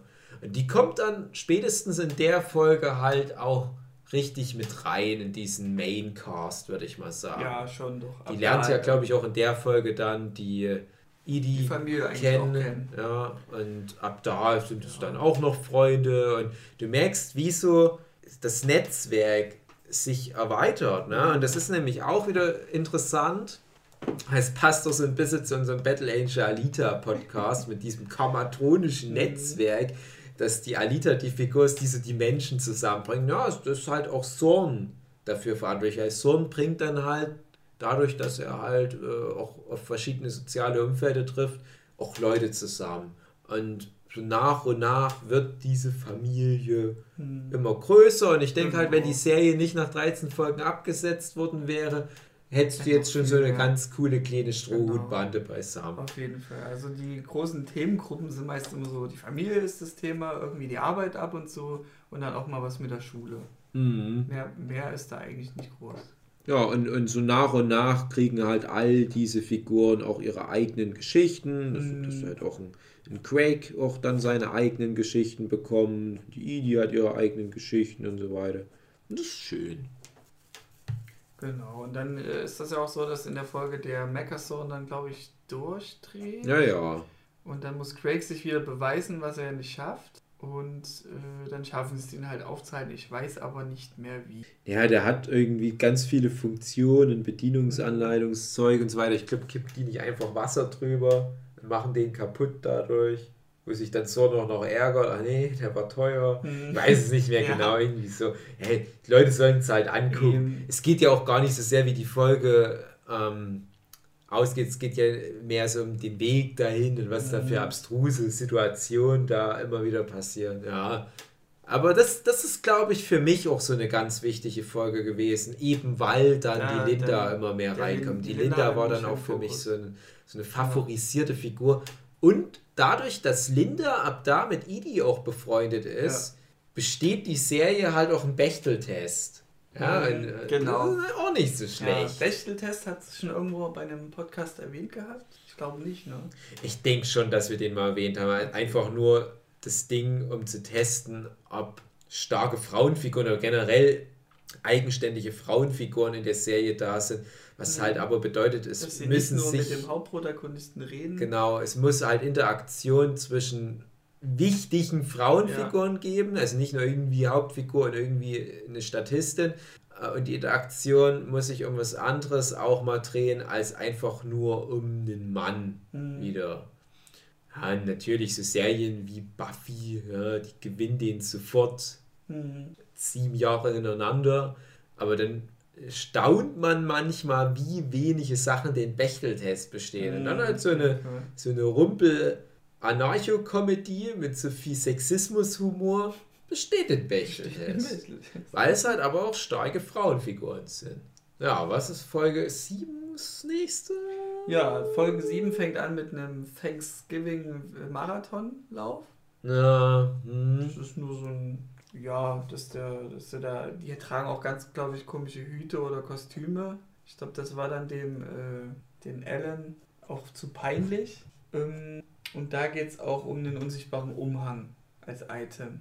Kann ich mich auch nicht mehr erinnern. Ach nee, das war, nee, das war nur so ein Mini-Joke, äh, dass der den immer irgendwo rumliegen lässt und dann hatte der irgendwie unsichtbare äh, Spieße Ach gehabt. so, und ja, ja, ja. Nee, äh, eigentlich geht es da mehr um so ein Be- Wiederbelebungsritual. Und diesen Ja, war das nicht, ganz kurz, war das nicht auch mit dem Umhang so, der lag dann manchmal über irgendwie was Schwerem Ja, drüber und genau. dann rennen die da dagegen. Genau, ja. genau das. genau, ich muss mal schnell überlesen. Äh, okay, ähm, da fängt es dann so langsam an, das Love Interest mit der Chefin. Also der kratzt sich immer im Schritt auf Arbeit, der Mhm. Sohn. Und der ist dann wiederum allein mit der Chefin. Und äh, Familiensetting mehr geht es darum, dass dann die Oma vorbeikommt. Das ist so eine schreckliche Oma. Die tun dann immer Na so auf, auf höflich und ist doch alles heile Welt, aber eigentlich mögen die die Oma nicht. Und, ähm, wiederum kommt dann auch der Sohn dann beim Essen vorbei, obwohl er ja vorher ausgeladen wurde, dass er nicht vorbeikommen soll. Mhm. Und die Oma wiederum, die mag ja den Sohn, weil er eben so alpha-mäßig ist und was Craig doch für ein Waschlappen ist. Und ich glaube, der Sohn geht damit trotzdem recht souverän rum. Die Oma muss dann leider sterben. Ja, ähm, dann irgendwer muss die Oma auch küssen. Ach ja, genau. Die Oma ist ja tot und die wollen da dieses Ritual machen, um sie wiederzubeleben. Mhm, Sephirianische Magie halt. Genau. Und gleichzeitig gibt es eine Telefonkonferenz äh, mit, mit Videoübertragung von dem Doktor von der, mhm. von der Insel der wiederum Kommentare macht, wie das Ritual zu gehen hätte. Und das war dieser katzenartige ja. Doktor. Und da noch ganz kurz dazu gesagt, äh, wird gesprochen im Original von Nick Offerman, wenn ich das gerade nicht mehr. Also, also, ich glaube, es ist, ich glaube, es ist richtig. Nick Offerman, äh, wollte ich nur mal ganz kurz in den Raum werfen. Jede Serie, jeder Film, wo Nick Offerman mit dabei ist, kriegt direkt zu 100% Qualitätsboost. Ach, schön. Du wirst jetzt vielleicht Nick Offerman gar nicht kennen, aber. Ja, ich habe es auf deutscher Synchro gesehen. Ja. Du warst bei englischer Naja, ich habe das habe ich extra nochmal auf Englisch gesehen, mhm. wo ich gesehen habe, dass Nick Offerman den gesprochen hat. Mhm. Generell hat Son of Zorn da äh, ein paar solche Sachen mit am Start und äh, Zorn selber wird, glaube ich, von Jason Sudeikis, Sudeikis gesprochen sogar. Was auch krass ist, weil das ja schon noch ja. ein Hollywood-Star ist und dass sie den da bekommen haben. Aber die haben auch im Deutschen auf alle Fälle eine sehr gute Lokalisierung, finde ich da. Also gerade der Sprecher da von Sorns passt sehr, sehr gut. Ja, und ich glaube, da fing die dann auch an, also Chefin und Sorn, also mhm. die Linda, dass sie da, glaube ich, miteinander rumgevögelt hatten. Wo du eben schon andeutest, dass äh, wie du bist kein Kerl, mhm, als ja. er dann so die Erkenntnis hat.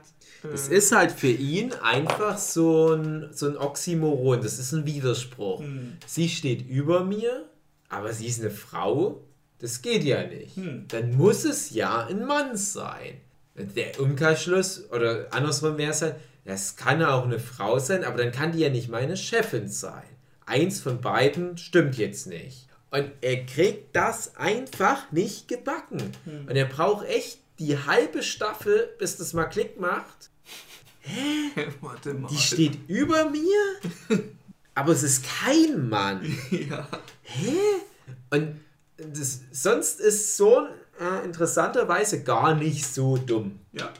Ja, das ist halt auch was, was du am Anfang denkst, ah, das wird halt wieder diese Art von Humor, so dieses der wirkt halt wie der starke, souveräne Krieger, aber der ist eigentlich total dumm. Nee, so dumm ist der nicht. Der lernt halt Sachen. Der lernt halt zum Beispiel, wie man im Laufe der Folgen auch mal Seife verkauft und seinen Job ja. macht. Warum denn nicht? Ähm, aber das ist halt wirklich so ein extrem dummer Zug von ihm. Was natürlich auch wieder mit diesen interkulturellen Schwierigkeiten zu tun hat, weil in Sephiria Führungspersonen einfach immer männlich sind. Mhm das dauert lang. Und wo er dann merkt, okay, dann darf ich die ja als Hete auch mal wegbumsen. Mhm. Mach das doch mal. Und dort kommt auch in der Folge so die Doku von seinem Erzrivalen vor. Mhm. Ich habe jetzt den Namen hier nicht dokumentiert. Ähm, Ein typischer so He-Man-artiger Bösewicht auf ja, alle Fälle. aber die Doku wird so aufbereitet, dass ja. er das Opfer sei von, genau, von ja. äh, Zorn und dass er ja eigentlich ganz lieber ist und das ist so eine Doku, die halt aufdeckt und die Wahrheit präsentiert und der Sohn, der regt sich halt übel hart auf und sagt die ganze Zeit, das ist halt Quatsch, was dort kommt. Kann ich mich auch kaum noch mhm. erinnern, bis halt natürlich auch da die Idee, das wäre ja äquivalent, wie wenn du heutzutage was über Skeletor bringen würdest, mhm. Skeletor äh, hinter der Schädelmaske, der wahre Skeletor, irgend so ein mhm. Scheiß, natürlich auch ganz interessant. Mhm. Und auch immer wieder halt dieser Blick der westlichen Welt auf dieses Sephiria. Genau. Ja, nö, mehr gibt es groß nicht zu sagen zu der Folge. Ist einfach Haupttonus diese Omi, die, die man nicht mm. mag und dann trotzdem sich so geben muss. Ja. Ähm, Folge 8 ist mit Headbutt. Mm. Mit seinem coolen. Auch schön, ja. Dude aus seiner Welt und der bringt aber auch seine Tochter mit. Mm. Und die ist so, äh, wie heißt sie? Dorothy Clementine. Mm. Äh, die wollte aber auch immer nur gewissen Namen halt haben. Immer nur so genannt werden, ich weiß es leider nicht. Ja, es war auch irgend so. Claire oder keine Ahnung. Da ist natürlich dann der Witz, wie soll ich sagen, also du hattest bei He-Man eine Nebenfigur, also ja. in der Heldentruppe, der hieß Ram Man. Mhm. Und He-Man-Figuren sind halt so aufgebaut, jeder hat ein Gimmick, jeder hat irgendwie so eine ganz einfache Eigenschaft. Mhm. Du hast Stinkor, der stinkt. Du hast Fisto, der hat eine große Faust, mit der man stark zuschlägt. Du hast Mossman, mhm. der ist mit Moos bedeckt. Oh und die dürfen nicht komplexer sein als das. Sie wollen Actionfiguren verkaufen. Ja, eindimensionale Vollidioten. Und Ram Man hat Leute gerammt. Und der hatte dann halt wirklich so einen komischen Panzer, wo halt sein Kopf so mit in den Schulterpanzer direkt überging. Mhm. Der ist dann immer so losgerannt und hat gesagt, ja, Ram Man rammt dich. Und dann ist der losgerannt und hat einen Gegner so weggerammt. Und die interessante Frage ist doch, ja, was steckt da aber dahinter? Das, ist, das geht doch so ein bisschen diese Austin Powers Richtung. Du hast mhm. diese ganzen Minions, aber dann kommt halt der Gag, wo die Minions halt auch manchmal sterben, diese bewaffneten Fußsoldaten. Mhm, genau. Und dann merkst du für immer, okay, die haben eine Familie mhm. zu Hause und ein ganz normales Familienleben genau. neben dem Job und Leute, die um die dann halt auch trauern werden. Und genauso geht jetzt auch Son of Zorn da mit dieser Situation um ja, was steckt denn hinter dieser platten Actionfigur? Ja, da steckt halt dann doch irgendwo eine komplexe Figur, der sich jetzt nochmal neu verliebt hat und äh, jetzt fängt er halt an, ein bisschen mehr auf seine Gesundheit zu achten und der Arzt ja auch eine hat. Realfreundin. Genau. Mhm. Und der Arzt hat auch gesagt, nee, also das, das RAM, das geht nicht mehr, weil der halt schon Schädeltraumata mhm. hatte und noch eins Darf und der könnte tot umfallen und ja. so weiter. Und der Sohn ist halt total enttäuscht, das ist doch sein alter Buddy und so weiter. Und auch da hast du wiederum eine Metapher drin versteckt bei all diesem Überbau mit Bezug auf alte Actionfiguren und so weiter. Äh, Moment, ich muss mal ganz kurz. Äh, zu ist schon die Stunde um wegen. Ah, okay. Ja, ich musste mich ganz kurz um Apfelkuchen kümmern. Ja. Äh, ist aber alles safe, okay. Ja, und, und, und, und das ist natürlich die Referenz, aber die Metapher ist, jeder hat irgendwelche alten Bekannten, so Kumpels aus der Schulzeit. Hey, wir waren doch immer hier äh, äh, Party machen und saufen und kiffen und, und Fußball spielen und ja? Und für, für Sohn war das halt der Kumpel, mit dem er halt immer auf Eugjagd gegangen ist und gegen die Roboter, gegen die die gekämpft haben und so weiter. Das sind so die Erinnerungen, die aufploppen und dann ist das halt mittlerweile aber so ein Spießer geworden. Und wer hat das nicht, dass du dann so, so Richtung 30 nochmal die alten Freunde nach langer Zeit wieder triffst und merkst du auf einmal, oh hier, äh, verheiratet, Kind, mhm. häuslich geworden, schön mit Anzug, arbeitet jetzt bei der Deutschen Bank und du mhm. denkst, hey, aber wo ist denn deine Bon? Du warst doch immer bekifft, ne? Mhm. Und das genau. ist halt so ein bisschen die Idee. Ja. Und die, die Tochter von ihm, die ist ja so ein richtig krasses Tier. Genau, also, das ist halt so dann der B-Plot. Hat auch so einen ja. kleinen äh, Pflaum äh, für eine Frau die, halt und die ist so ein Damenbart. Die ist im Prinzip ein Oger, ja. kannst du schon fast sagen. und die ist so richtig krass, so hier, wer ist hier, den ich ficken kann. Also ja. die hat, hat direkt immer diese sexuelle Ausrichtung der Fortpflanzung und will hier jeden wegknallen. Die und ist halt insofern interessant, weil die ja dieses einfach gestrickte, ja. hässliche, ja. urige Gorilla-Oger-Mädchen ist, mhm. die aber ein ungeheures Selbstbewusstsein ja. hat und sagt, trotzdem bumse ich ja alle weg. Und ja, die bumst alle weg. Und das finde ich halt auch ist eine mhm. coole Aussage. Genau. Aber hat auch wiederum so ein, so ein kleines Interest an den äh, Elencular. Elencular. Mhm und das merkt er aber nicht, halt dieses typische Teenager-Ding. Beziehungsweise ja, er will das nicht mhm. wahrhaben, weil die halt so grotesk ist. Ja. Und da sieht er, äh, das geht auch darum, dass sie dann auf eine Homeparty gehen. Also der Lenk Yulong und die Claire, sage ich jetzt mal, Clementine. Und äh, trifft dort halt seine Love Interest, die er dann den, den Fokus äh, widmet und die Clementine, die ist dann halt wieder so alleingelassen, so die Neue auf der Party und kennt keinen. Und äh, ich glaube, die verführt die dann noch irgendwen. Ja, also die hat dann schon ja, Geschlechtsverkehr ja, auf genau, der Party. Die knallt er irgendwen weg. Ich glaube, die sagt einfach jemandem, dass der jetzt mit der Geschlechtsverkehr genau. hat. Ich glaube, das war einfach so, direkt. So ein Typ, den die in der Küche getroffen ja, hat genau. oder so. Ja, der guckt dann schon so ein bisschen wie, oh nein. Ja. Aber naja, okay. Also du hast doch nicht wirklich eine Wahl. Ja. Das war wirklich so ein Moment, wo ich dachte, wie würde ich in der Situation reagieren, weil du kommst ja auch nicht raus ja. aus der Nummer. Also im Prinzip fast schon eine Vergewaltigung. Ja, es ist als aus Sicht eines Mannes denkst du immer, auch geil, da kommt eine Frau, die will sofort Sex mit dir haben. Mhm. Aber wenn es dann wirklich passiert, dann denkst du, das kann nicht stimmen. Ich erzähle jetzt mal eine Anekdote, die ich damals, äh, glaube ich, auch meiner Sue erzählt hatte, als ich die Folge geguckt hatte. Mhm. Ich nenne jetzt aber extra keine Namen, aber ich hatte genau so eine Geschichte mal im echten Leben. Mhm. Nicht ich selber, ja, du hast es erlebt. Äh, aber ich war mit einem Kumpel auf dem Hexenfeuer. Erzgebirgische Tradition. Ich habe es, glaube ich, schon in anderen Podcasts erwähnt. Ah, doch, doch, habe ich schon häufig erwähnt. Mhm. Und ich, vielleicht habe ich auch schon mal die Anekdote erzählt, aber ist scheißegal. Wir waren da halt unterwegs nachts und läufst du halt über den Festplatz. Und natürlich ist es ein Alter, wo du auch ein bisschen links und rechts guckst.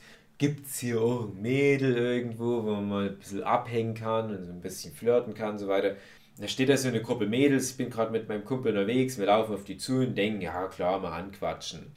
Und da waren ein paar nicht schlecht.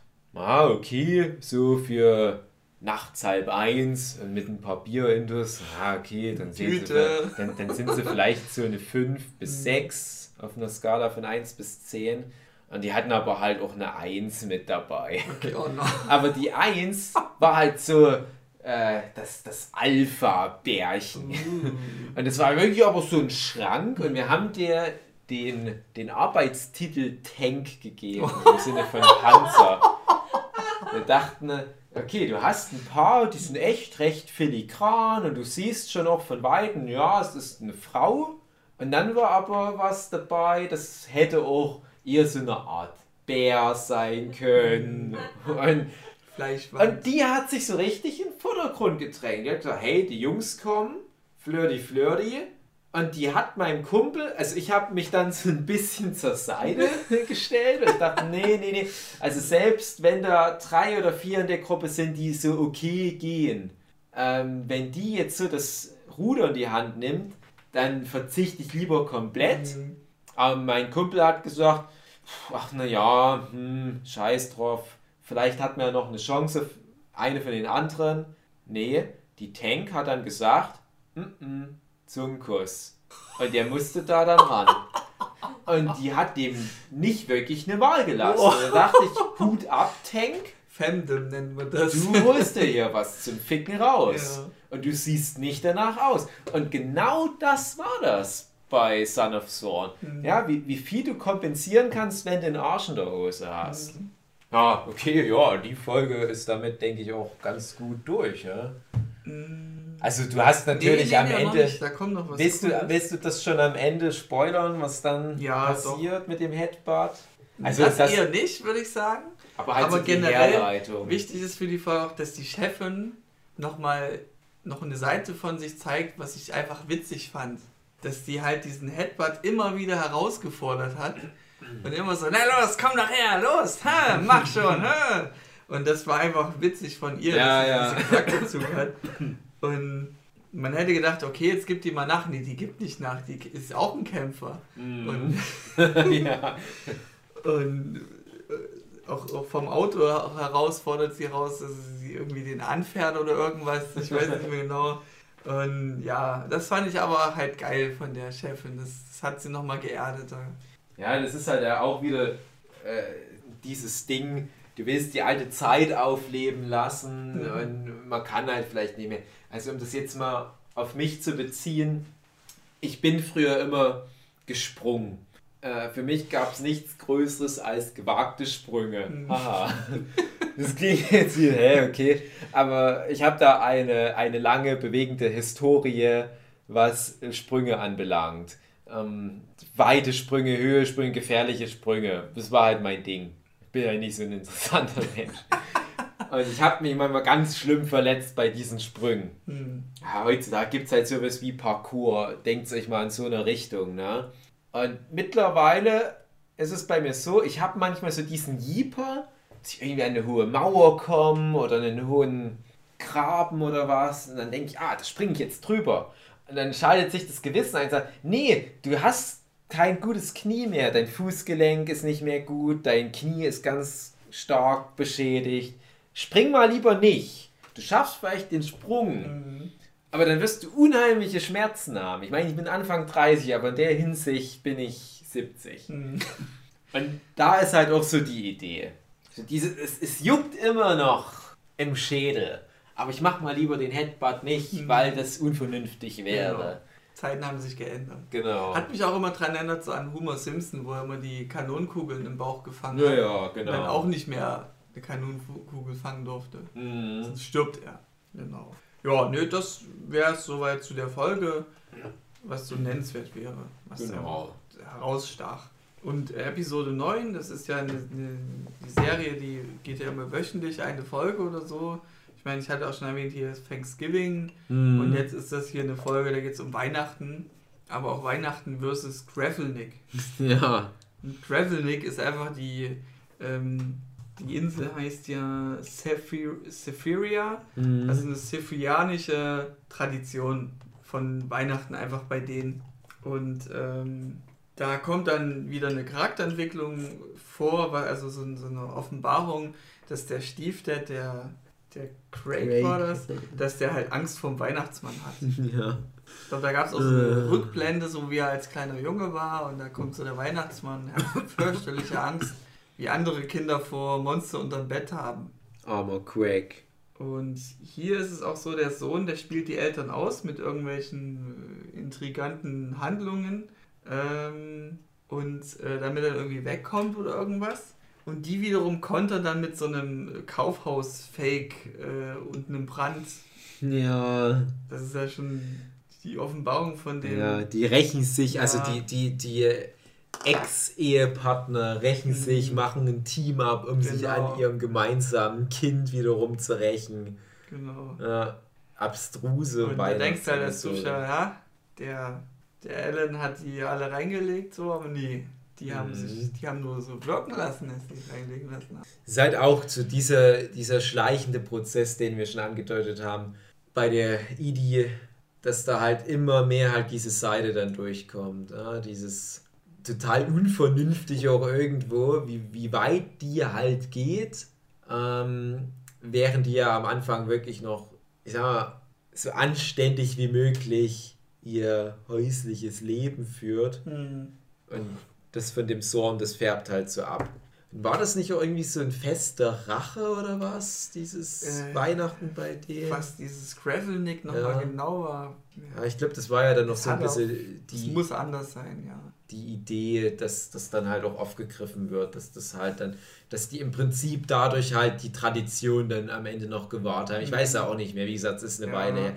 Aber zumindest bei allem, was du jetzt so an Synopsis wiedergibst von den Folgen, das ploppt zumindest sofort alles in meinem Kopf mhm. auf. Ja, es sind schon sehr prägnante 13 Folgen für sich, so dass da keine der Folgen wirklich so beliebig ist, dass du komplett ja, sagen kannst, ja, austauschbar. Eben. Und die haben sich schon echt bei den paar wenigen Folgen jeweils auch richtig mhm. viel mhm. Mühe und gegeben. Am Ende dieser Folge war es für mich auch witzig, dass da irgendwie so ein Bienenangriff war.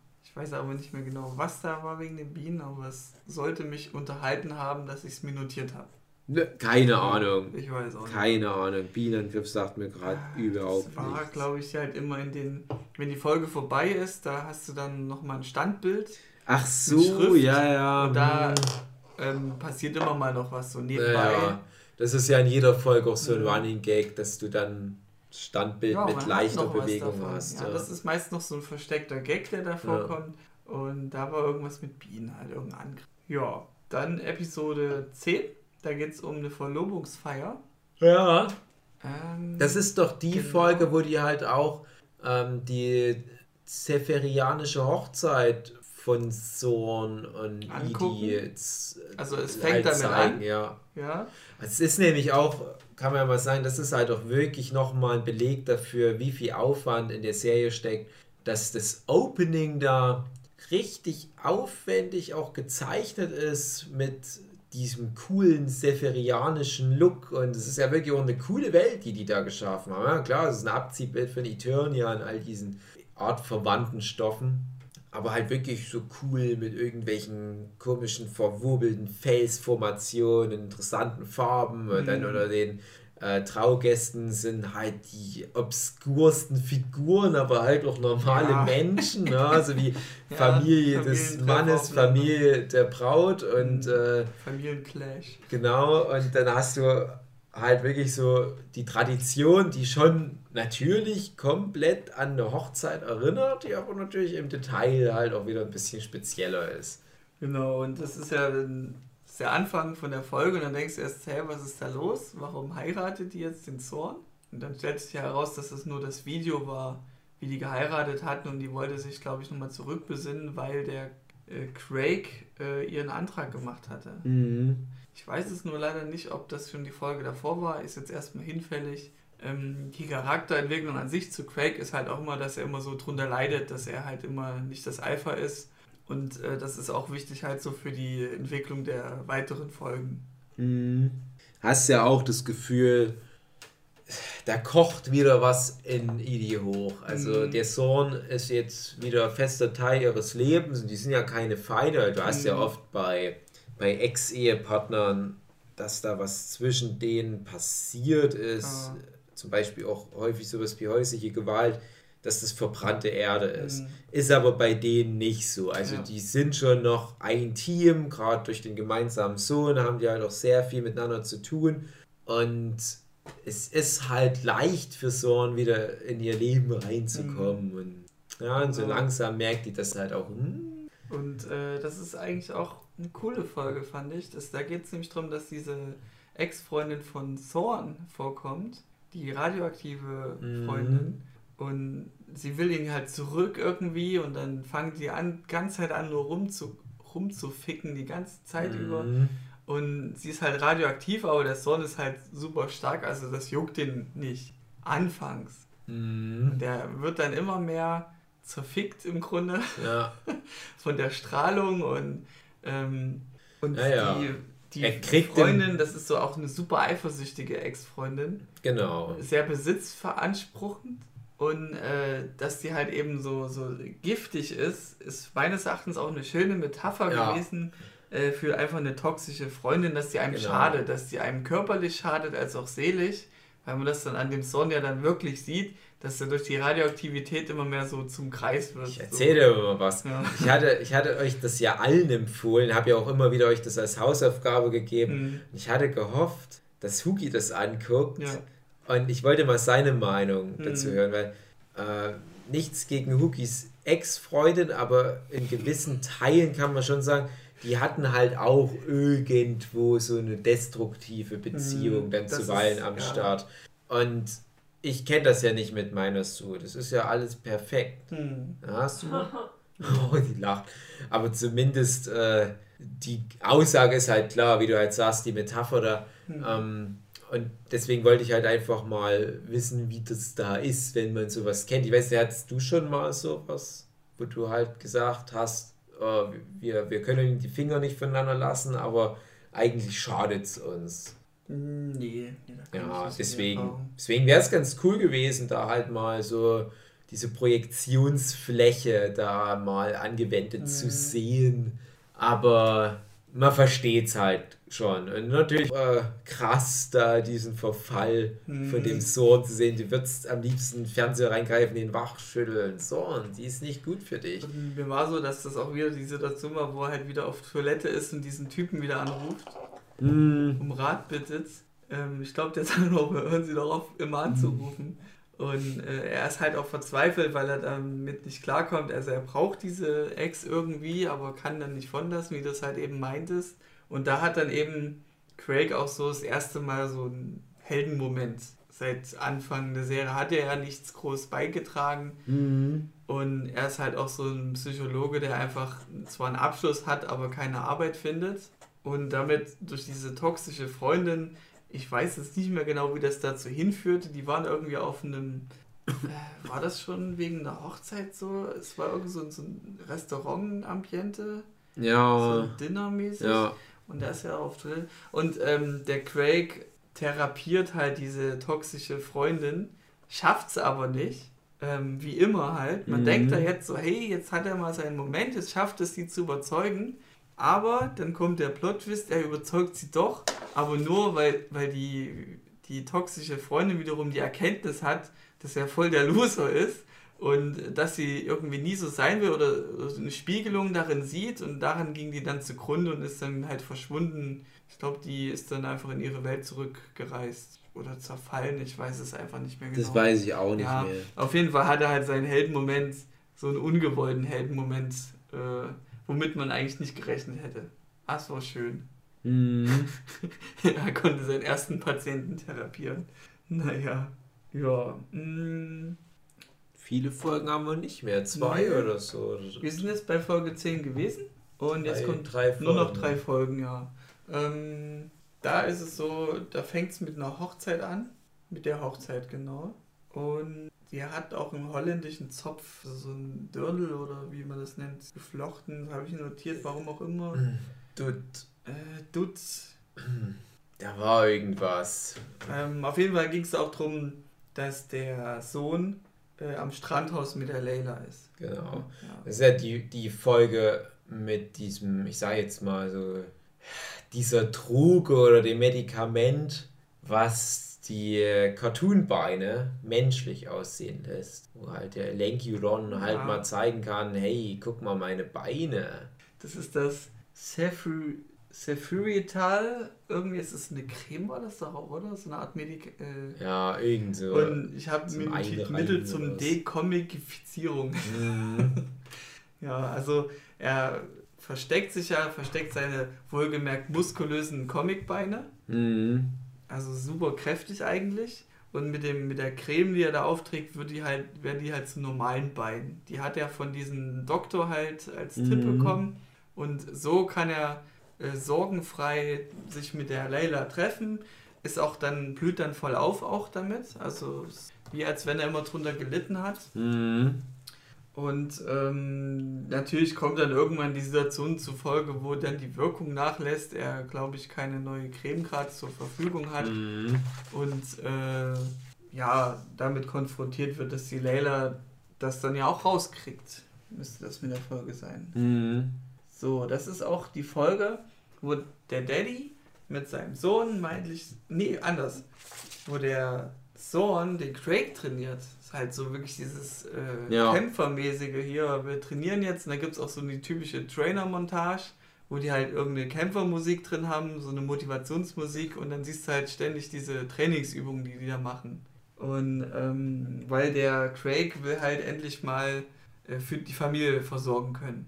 Mhm weil Craig auch, genau das fing auch irgendwie an, dass der Craig Angst hatte vor Einbrechern und sogar die, die Edie äh, mutiger war, damit umzugehen. Und dann hat er halt so gemerkt, okay, ich muss jetzt hier was unternehmen, ich muss jetzt klarkommen, muss die Familie beschützen können. Und da hat er eben gesagt, ja, dann tue ich mich halt mit, mit Zorn zusammen und trainiere dann halt, lass mich trainieren. Spätestens da ja. ist natürlich halt auch äh, Craig halt so komplett woanders, wo er am Anfang der Serie war. Okay, jetzt sehe ich ja auch gerade, erst ab dieser Folge sieht er ein, dass die, dass die Chefin gar kein, äh, kein Pro Aha. ist. Ja, okay, ja, so also, lange hat das ja, gedauert. Ja. Echt zur elften Folge erst, ja. Oh. Aber und erst dann daran gedacht, dass er knallen die dann damit ist, rum. Also es war, glaube ich, auch okay. so ein harter ah, Schnitt, ja, okay. so wie du bist kein Pro, und dann siehst du, glaube ich, schon im Bett irgendwie nebeneinander liegen. Ähm, und der äh, reibt sich, der Junge reibt sich auch mit Aloe Vera ein, was wahrscheinlich auch dieselbe Wirkung hatte mit den Beinen. Irgendwie sowas. Ach nee, das war irgendeine Ausrede, mhm. So warum er da irgendwie ist. Naja. Ähm, ah, genau. Und da kommt auch der Song von Yasu vor, äh, Only You, falls du den kennst. Ich mag den Song sehr. Ich glaube, ja, der wurde ja, nochmal neu gesungen. Ähm, und da küsst er zum ersten Mal Layla, also sein, sein mm. Love Interest. Ähm, genau, so ein Chef mit Chefin. Und am Ende der Folge gibt es so eine Schlangen- äh, oder ja, eine Schlangenreinigung, habe ich irgendwie gelesen. Das ist irgendwie, das war das Hochzeitssetting und da ist dann so eine Reinigungsmaschine irgendwas und saugt dann irgendwie die Leichenteile auf. Als ich dann noch er packt da mal einen ja. Kontext dran. Welche Leichenteile, ähm, warum? die haben die Hochzeit gehabt am Anfang mhm. und da ist das eskaliert. Irgendwie ganz viel Monster taucht auf, ich glaube der Bösewicht und die schnetzeln da irgendwelche Monster ab und am Ende der Folge wird das einfach nochmal gezeigt, wie dann die Reinigung, die mm, Tatortreinigung okay, ja. gemacht wird. Ja, ist eher belanglos, aber ja, hier ging es einfach, hier war mehr der Fokus von, den, von dem Sohn von, Mann, ich vergesse irgendwie diesen Scheißnamen. Elenculong, so ein Kackname. Ähm, dass er halt seine Love Interest kennenlernt, dass die ihn mm. akzeptiert, dass er diese Comicbeine hat und äh, die küssen sich und das hat eben zur Folge, dass in der nächsten Folge dann halt was Neueres passiert. Eine neue Charakterentwicklung von Ellen Long. Mhm. Es ist halt aber auch schade, also schon mal mhm. grob, um das halt in den Kontext auch zu packen. Der Elenculon benimmt sich halt aber immer irgendwie awkward. Das ist nie so richtig rund wie der das halt macht. Das ist immer irgendwo, wo du denkst, ach Gott, was für eine Pfeife. Dann hat er schon das Mädel irgendwie. Ha, mhm. Der macht das einfach alles falsch. Ja. Das ist ein. Das typische Teenager-Shit. Ja. Der ist halt auch, wenn da mal was gut läuft, da ist es halt auch gleich so ein Arsch, so, mit so einer gewissen Arroganz. Ne? Das ist echt, echt eine Panne, der Typ, ey. Genau, und das ist die, die zwölfte Episode, ist die, wo dann Craig ähm, sagt, wo er so die Beine, äh, wie soll ich sagen, einen Rückzieher macht, einen Brief hinterlässt, hier, ich habe gemerkt, du hast noch äh, Gefühle für Sorn oder eben ein Interesse daran, er kann die Familie versorgen, äh, lebe dein Leben, renn mir nicht hinterher, suche mich nicht und äh, hab noch ein schönes Leben, so in der Drehe. Mhm. Und natürlich äh, geht's natürlich, läuft es natürlich darauf hinaus, dass der Sohn den halt trotzdem sucht. Also sie mhm. machen dann noch eine Art Roadtrip. Auch, auch schön, weil im Prinzip ja. hätte er ja da sagen können, hey, ich habe gewonnen. Genau. Aber weil ja der Craig Teil der Familie ist. Genau, und äh, Side Story ist halt, dass der Lankulong sich endlich mit seinen Beinen äh, präsentiert. So richtig öffentlich, so hier, guckt meine mhm. Comicbeine an. Und äh, auf einmal ist die Schwäche, die er hat, ähm, oder dieses, dieses Makel, was er hat, stellt sich einfach jetzt als Vorteil heraus, ähm, weil er hat nämlich super krasse Kräfte, kann damit übelst weit kicken äh, und wird dann ja auch ins Sportteam äh, angeworben. Football als Football Kicker. Das, genau, mhm. und die üblichen Sporttypen von Amerika, die einen immer gern mobben, die haben jetzt auf einmal Beachtung bekommen äh, und, und wollen jetzt halt ihn ins Team haben und finden den halt jetzt cool, einfach nur weil er was kann. Halt diese Leistungsgesellschaft. Mhm. Erst wenn du was leisten kannst, bist du halt angenommen. Ist ja üblich auch bei den Teenager-Zeiten. Ja, da gab es dann auch irgendwas mit den Sportlehrern, da gab es auch coole Witze. Ich glaube, der hat irgendwie das Auto mal geschrottet und der Sportlehrer selbst, der wohnt in dem Auto. Ja, der sollte ja, ja immer für seine Schulkameraden Sachen wegkicken und hat, mhm. glaube ich, so große Müllcontainer weggekickt oder was und mhm. da das Auto damit geschrottet. Ja. Das ist ja auch dann die Aussage, ja, der hat halt diese unglaubliche Kraft, aber der hat halt keine Ahnung von Sport. Ja, und das bringt ihm am Ende des Tages auch nichts. Es ist halt immer noch ein Depp. Lenkulon ist halt der Punkt. Das ist halt gleich wieder diese Hybris, so diese Arroganz. Hey, das läuft ja auf ihn mal. Mhm. Und das kippt aber wieder direkt ins Gegenteil, weil Lenkiolon halt einfach kein gefestigter Charakter ist. Und es ist dieses ewige Scheitern, was er da halt mm. durchläuft. Sein Kreislauf des Scheiterns. Und halt aber auch immer wieder diese, diese Spitzen, die er halt hat, wo er denkt, hey, guck mal, ich kann was gut oder ich, ich, äh, ich bote meine Eltern gegeneinander aus oder mm.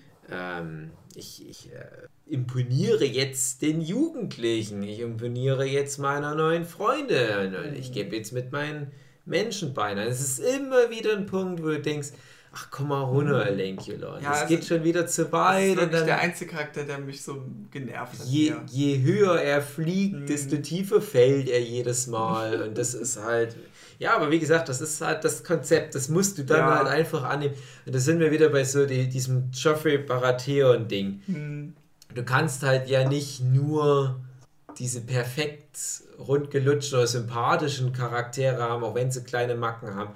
Du brauchst solche unangenehmen Figuren. Das ist halt einfach, ja, der Elenkelon muss sich halt dafür opfern. Kann nicht alles ist Frutti schon, sein. Es ist schon richtig so, dass du halt so eine furchtbare Figur hast, weil dadurch auch wieder ganz eigene Geschichten sich entspinnen. Obwohl es gibt auch bestimmt Serien, wo das nicht. Ja, aber die sind dann wahrscheinlich auch schlechter. Hm. Also Serie, ja, ja, Du hast klar. mir ja. mal eine Serie empfohlen, die hast du selber ja noch nicht gesehen, The Good Place. Genau, ja. Wüsste ich jetzt erstmal nicht, wer mich da genervt hat. Ja, klar, ja, nee, klar gibt es da Hat solche Serien, ja. Also sowas wie, wie Friends oder How I Mhm. Met Your Mother, das sind ja auch alles Serien, wo, wo alle ähm, super lieb sind, aber das hat Ja. natürlich auch eine andere Ausrichtung. Mhm. Aber ich finde es schon gut, wenn halt so eine auch ein bisschen subversiv, aversivere Serie halt so eine, so eine sehr unangenehme Person halt sich einfach mal traut. Mhm. Ja, und, und äh, ich hatte es vorhin schon mal erwähnt, so eine Serie wie, wie Torn Together, wo du halt auch sehr unangenehme Figuren einfach Ja. mit drin hast. Ne? Und damit kannst du ja auch sehr viel machen. Ja. Ja, du, du kannst halt daraus auch eine ganz besondere Form von Humor ziehen, du kannst ganz spezielle Aussagen damit treffen, aber es gibt halt trotzdem immer wieder Zuschauerinnen und Zuschauer, die mit sowas nicht klarkommen, die nicht damit klarkommen, dass es aversive Figuren gibt. Mhm. Erst recht nicht vielleicht jetzt wie hier in so einem Comedy-Setting. Ja, ja, ja. Jetzt hatten wir das ja schon, dass äh, direkt in der ersten Folge halt vor allem in Zorn selbst, wie diese furchtbare Figur aussieht, aber der wandelt sich wunderbar. Und zu diesem Zeitpunkt ist Zorn schon eigentlich fast wieder reingewaschen. Ne? Das ist auch eine wichtige Folge für Sohn, finde ich. Da würde ich noch später zu sprechen kommen. Und auch da natürlich wieder der Kontrast, alle Figuren machen einen echten Wandel durch. Ja, Äh, eben halt auch durch den Kontakt mit Zorn. Zorn wird mehr ein Teil dieser Gesellschaft, Mhm. aber er färbt auch im gleichen Atemzug auf seine direkten Mitmenschen, wie halt vor allem auch den Craig, Mhm. ab, sodass die auch davon profitieren. Aber irgendwie der Lenkulon, der ist halt einfach so stur, ignorant und irgendwo auch egozentrisch in seiner Dummheit, dass er sich nicht wirklich wandelt. Und das ist halt aber gut, weil ja alle um ihn rum sich wandeln und allein dadurch auch schon wieder so ein Kontrast hergestellt Mhm. wird. Und deswegen akzeptiere ich das. Aber, und das ist halt wieder der Punkt, den ich jetzt schon mehrfach angesprochen habe, ob den Zuschauern sowas halt auch zusagt, egal Mhm. was da für eine filmtheoretische Aussage dahinter sich verbirgt, das ist die andere Frage. Mhm. Die meisten wollen halt dann doch lieber so einen komplett positiven, sympathischen Cast. Mhm, Ja, stimmt. Die wollen halt ihre Friends. Ja, das ist der Alan Gelong übertreibt halt gern und das ist dann vielleicht das Nervige. Da übertreibt es halt auch und kann das nicht kontrollieren, macht dann halt irgendwelche Schäden und ist so die Aussage, ja, nur weil du halt super krass drauf bist, heißt nicht, dass du sofort schon damit umgehen kannst. Ich glaube, er ließ sich ja auch so krass feiern für diesen ganzen Ja, ja. Football-Kram und am Ende stellt sich ja, der kann halt einfach trotzdem, auch wenn er so viel Kraft hat, kein Football gerade ausdrehen. Ja, das ja, ist genau. so hart, was Zu bringt's? krass einfach. Ja, aber halt schon im Vorfeld so, Mhm. na, das ist es halt. Also es ist auch die Folge, wo ähm, Edie dann den äh, Craig wieder trifft. In einem Hotelzimmer war das. Ich weiß es nicht mehr genau wie, wo, was, wie rum war. Auf jeden Fall ist das eine Folge gewesen, wo Thorn mal so richtig krass erwachsen rüberkommt. Nicht mehr dieser typische Macho, sondern wirklich erwachsen im Sinne vom, vom Niveau her, vom geistlichen Sinne, dass er mal wirklich geerdet sagt, hier, ich habe kein Interesse mehr an die, an, an Edie, äh, du machst dir da nur so deine Gedanken, die dich dazu verleiten, so zu denken, aber so ist es nicht, weil du musst auch mal meine Sichtweise kennen. Ähm, und das hat einen echt schönen Turn für Sorn gehabt, dass er eben auch mal wirklich super krass menschlich ist, Mhm. nicht so comichaft halt. Ah, genau. Ja. Also Und er ist wirklich auch halt am, am Ende einer Reise für diese Staffel da angekommen. Ja, und äh, wiederum konnte er die Gedanken von Craig lesen. Mit, äh, ich glaube sogar mit dem, ja, er kann an sich Gedanken lesen und Gedanken tauschen mit einem Adler auch wiederum. Das ist wohl dieses Gimmick gewesen, dass er halt seinen Gedanken mit dem Adler getauscht hat und der Adler wiederum im Körper von ihm war und dann irgendwie auf dem Auto rumgehüpft hat. Halt wie so ein Adler irgendwie, keine Ahnung. Ja. Das war jetzt so ein schöner Joke. Und er konnte, kann halt Gedanken äh, lesen von anderen Personen, aber mit, der, mit dem Nachteil, dass dann seine äh, Nippel anfangen zu bluten. Ja. Also aus den Nippeln kommt dann Blut raus. Und dann, ach ja, deswegen habe ich das nicht mehr gemacht, stimmt ja.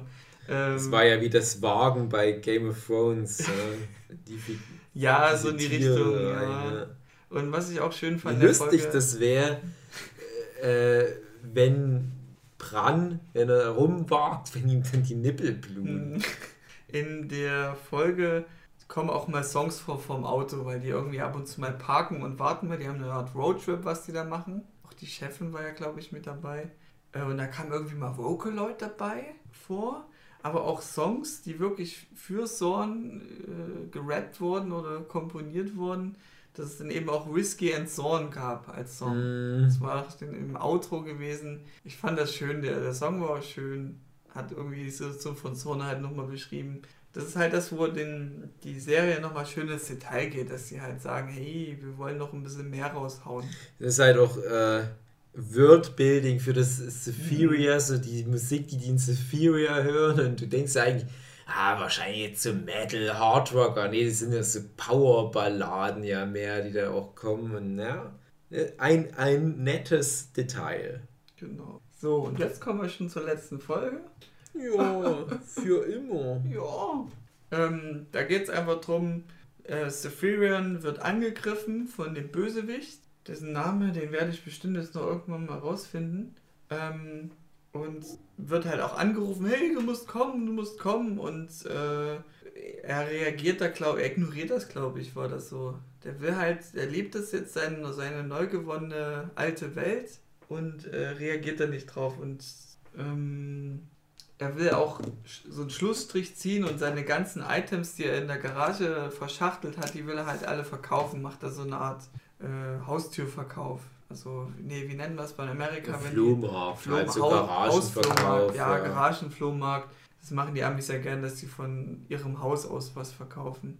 Und ähm, der macht auch ein großes Geschäft an Seifen in Sephirian ähm, und bekommt dann als Bezahlung halt irgendwie so äh, eine Art Schafe, aber halt so komische Monsterschafe und verkauft das an Schleimmonster, die ja eigentlich gar nicht nötig haben, sich einseifen zu müssen. Die sind ja eh schon aus Schleim. Mhm. Jetzt muss ich hier mal einen Cut machen, weil ich muss unbedingt auf Toilette. Ich gehe vielleicht später auch irgendwann mal. Wuppi, wuppi und sind wir wieder zurück.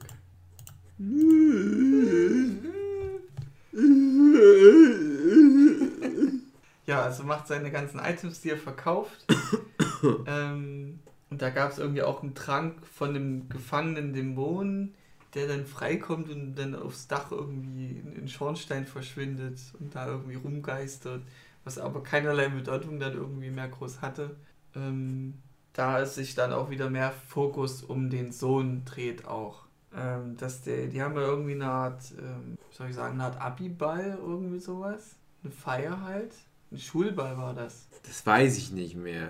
Äh, das war halt so ein, äh, ein Streit von der äh, Layla, dass der halt sich so verändert hat mm. und die ist dann ja, aber genau, wiederum ja. auf der, die haben sich zerstritten und die ist dann halt trotzdem auf der Feier, aber als Fotografin.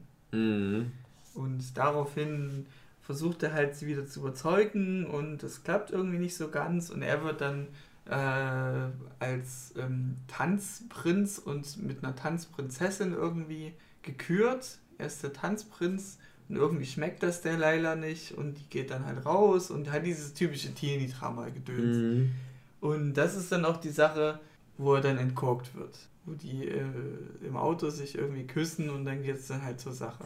So, ähm, die Sache ist die bei den, bei Thorn und bei seinem Sohn, da sind so ähm, biologisch so ein paar Unterschiede. Mhm. Wie, das gab immer nur Andeutungen, es wurde mhm. nie wirklich äh, erwähnt. Aber da ist es halt so, dass. Naja, also die, ja. die speziellste Andeutung ist ja in der Folge, als er diese Tinktur oder diese Creme mhm. nimmt, damit er Menschenbeine bekommt, guckt er ja so an sich runter, lüpft seinen Schlüpfer, schaut auf seinen Genitalbereich und sagt, wie nur einer ja. oder irgendwie sowas. äh, wo man halt schon merkt, okay, die Mindestanzahl an Penissen, die ein zephirianischer Mann mit sich trägt, ist zwei. Ja, genau. Und ich glaube auch mehrere äh, Hoden, also oder Eier. Mhm. So drei mindestens irgendwie in der Drehe. Naja. Ah ja, genau, der Bösewicht heißt übrigens Solfasor. Na, okay. Solfasor. Ja, kann man mal, hm. kann man mal vergessen. Ja, ganz schwieriger Name irgendwie. Ähm, wird halt entkorkt und es kommt dann halt raus, er ist schwanger. Mhm. Das ist so ganz komisch. Hey, wie soll denn ein, ein Junge schwanger werden? Aber ist halt so. Also. Übrigens, eins zu eins, was das anbelangt, zumindest dieses spezielle Ding in, hm. in Twist, den ich mal in einem Manga-Projekt hatte, hm. was aber leider nie veröffentlicht wurde. Auch ein Tokyo Pop-Projekt, wo dann, glaube ich, Band 2 auch damit enden sollte, dass der Hauptcharakter auf einmal feststellt, oh, schwanger. Deswegen konnte ich mich sehr damit äh, sozusagen connecten weil ja auch da, du wirst halt dann damit liegen gelassen. Mhm. Das ist ja dann der Endpunkt der genau. Entwicklung der Figur, wie wir es jemals erfahren ja, werden. Also es ist halt eher so eine Art Cliffhanger-Ding, wie gehen die dann nächste Staffel damit mhm. um? Aber soweit kommt es nicht. Und es so ein, also es deutet sich alles auf ein Happy End hin. Die vertragen sich alle wieder. Ähm, und äh, Zorn geht nochmal los, um irgendwie einen Ballon zu holen. Er freut sich, dass er halt Vater wird und wird dann aber entführt. Mhm. Und äh, ist halt eben dieser Cliffhanger, dass Solfesorn ihn halt mitnimmt und äh, man dann als Zuschauer weiß, okay, Son hatte von Anfang recht, dieser Solfesorn ist halt wirklich böse. Mhm. Und das ist auch noch eine Folge, da äh, in irgendeiner Folge wurde der Todd ja auch zum Chef ernannt. Mhm ich weiß nicht mehr genau, was wie war. Die Linda wollte wohl nicht mehr oder die wurde einfach degradiert und der Todd kündigt sich selbst und äh, überträgt dann sozusagen den Status wieder an die Linda. Das war auch irgendwie so ein symbolischer Akt, dass der Todd halt wieder äh, nicht so ja, chefmäßig wollte er nie sein und gibt es dann einfach wieder ab. Was den Todd dann auch wieder ein bisschen interessanter gemacht hatte. Also ich hätte mich gern gefreut, was aus dem Todd noch gewesen worden wäre. Ähm, man mag ihn einfach, auch wenn er halt so ein, so ein Büroloser ist. Ja, mochte den auch. Ich möchte von allen Figuren wissen, wie es weitergeht. So, ich, ich finde, die Serie ist uns nichts mehr schuldig. Ja? Mhm. Also im Prinzip haben wir jetzt auch alle Arcs soweit durch für die Staffel und im Prinzip hätte das auch eine in sich geschlossene Serie komplett sein können, legitim. Mhm. Ist es unter Umständen auch, aber es hat halt jetzt Cliffhanger. Jetzt komme ich zurecht mit dem Cliffhanger, dass der Lankulon schwanger ist, weil ich mir denke, mhm. ja, ne, das Leben geht weiter. Das ist wie das Ende von der Serie Angel oder das mhm. ist wie das Ende von äh, der Serie Gilmore Girls und so weiter oder das Ende von der Serie Gilmore Girls uh, A Year in the Life oder wie das hieß, wo ich jetzt nicht so viel spoilern werde, das hat ein sehr ähnliches Ende, mhm. wo dann Leute kommen und sagen, ja, aber das ist doch jetzt nicht abgeschlossen. Weil ich mir denke, ja, aber das ist ja auch nicht, das kann doch nicht die Aussage sein von einer Serie, die immer so das Leben von Leuten abbildet, mhm. dass die am Ende sagt, ja, und jetzt sind alle am Status quo anbelangt, jetzt mhm. ändert sich nichts mehr. Mhm. Sondern es ist doch gerade schön zu wissen, okay, unseren Helden geht's gut, aber die haben noch mehr Abenteuer vor sich. Mhm. Es ist bloß nichts mehr, was wir miterleben, aber wir wissen, irgendwie werden sie es wieder hinbekommen. Aber die Sache mit Zorn, die ist halt schon so speziell, ja, also diese, diese ganze Back to Superior Nummer und wird entführt und was weiß ich, dass du denkst, okay, nee, die wollten schon unbedingt noch eine Staffel 2 mhm. machen und äh, das hat auch nichts mit dem zu tun, was wir bisher hatten mhm. in der mhm. Serie, so in, in, in der Form. Ähm, während zum Beispiel diese Schwangerschaft von Elenculon einfach nur eine weitere Stufe ist von der Metapher mit den Beinen, die wir ja schon die ganze ja, Staffel über immer wieder hatten. Ne? Also das, das, das, also dieses, dieses ganze ähm, auch äh, genetisch und so weiter und Pubertät im Wesentlichen auch wieder so dieses, äh, ich fühle mich in meinem eigenen Körper fremd, aber halt alles überspitzt. Aber das ist wie ein völlig neues Fass, was halt auch zeigt, okay, wenn wir Staffel 2 gemacht hätten, das wäre völlig anders vielleicht erstmal verlaufen. Weil wir hier jetzt doch nochmal eine Stellschraube in eine ganz andere Richtung drehen. Und das finde ich halt schade. Und wenn das nicht wäre, hättest du halt echt sagen können, okay, so kleinere Cliffhanger kann ich mit leben, die Serie ist für mich so abgeschlossen. Aber dadurch wirkt es halt jetzt wirklich wie so gewollt und nicht gedurft. Das mhm. finde ich ganz ja, schade. Leider. Und so hast du halt natürlich auch nicht für Sorn, der sich echt gut entwickelt hat, der sich echt viel Mühe gegeben hat, hast jetzt nicht so einen befriedigenden Abschluss. Ja, und der Wolf ist so, oh Gott, Wolf ist so, ja, äh, der ist ja immer so langsam reingestreut worden. Das ist halt schon, hat ja irgendwas mit Superhelden zu tun, so ein bisschen. Der, der braucht man ja immer so eine Art Bösewicht, aber der kam halt nie wirklich vor. Das war halt eben dieses, es geht immer um das Familiärprinzip äh, oder, oder, wie man halt damit, wie er damit umgeht. Meine Vermutung ist wahrscheinlich, dass die zweite Staffel dann hätte bestimmt mehr mit der, äh, mit der Zeichentrickwelt zu tun gehabt. Dass die äh, ja. Menschen dann damit umgehen müssen, wie es da in der Welt funktioniert. Also zumindest hätten die sich eine Folge ja mindestens damit beschäftigen müssen. Wie kommt Zorn aus der Nummer raus? Hätte halt aber auch genauso gut sein können, ja, das ganze Thema der Staffel ist, mhm. dass Zorn halt in dieser neuen Situation zurechtkommen muss oder dass sich halt ganz grundlegend was für ihn ändert. Das wäre bestimmt auch irgendwie wieder interessant geworden. Der wäre dann irgendwann wieder zurückgekommen in seine neue Heimat und hätte das wieder aufgegriffen, was er in Staffel 1 zurückgelassen hat, aber es wäre auch da hier und da wieder was anderes geworden und natürlich mit dem Enkelkind da, das wäre natürlich noch wieder ein Füllhorn gewesen an Möglichkeiten. Ja, ne? Was da noch passieren könnte. Ach naja, ist in der Hinsicht schade, aber es gibt Serien, denen habe ich das, ja, wie wollen wir sagen, übel ist es vielleicht ein bisschen, bisschen übertrieben zu sagen, übel genommen wäre falsch. Aber es gibt Serien, da war ich richtig enttäuscht, wo ich gemerkt habe, das wurde jetzt abgesetzt und es mhm. hat so ein richtig dumm offenes Ende. Mhm. Da ist es aber so, dass ich sage, nee, der Weg bis dahin war absolut ausreichend interessant und lustig für mich und auch die letzte Folge hat so viele Schleifchen gebunden hier und da, mhm. dass da ganz am Ende im Nachklapp nochmal neue Fässer aufgemacht werden ist doch drauf geschissen. Aber bei der Serie ist es so, die kann ich ganz gut, so wie sie ist, in meinem Herz so abschließen. Das ist für mich jetzt auch nichts, wo ich mich mein Leben lang fragen werde, wie wird das wohl weitergehen. Mhm. Ist für mich okay. Also das sind zum Beispiel so Serien wie Twin Peaks, ein ganz anderes Kaliber. Ja, ja. ganz, ja. Das ist ein ganz anderes Kaliber. Also, also bei Twin Peaks hatten wir dann immerhin nach dem ersten großen, krassen Cliffhanger dann nochmal äh, über 20 Jahre später eine Staffel, die halt aber wieder mit krassen Cliffhangern endet. Mhm. Äh, und da mache ich mir halt auch keine Hoffnung, dass da noch was kommt.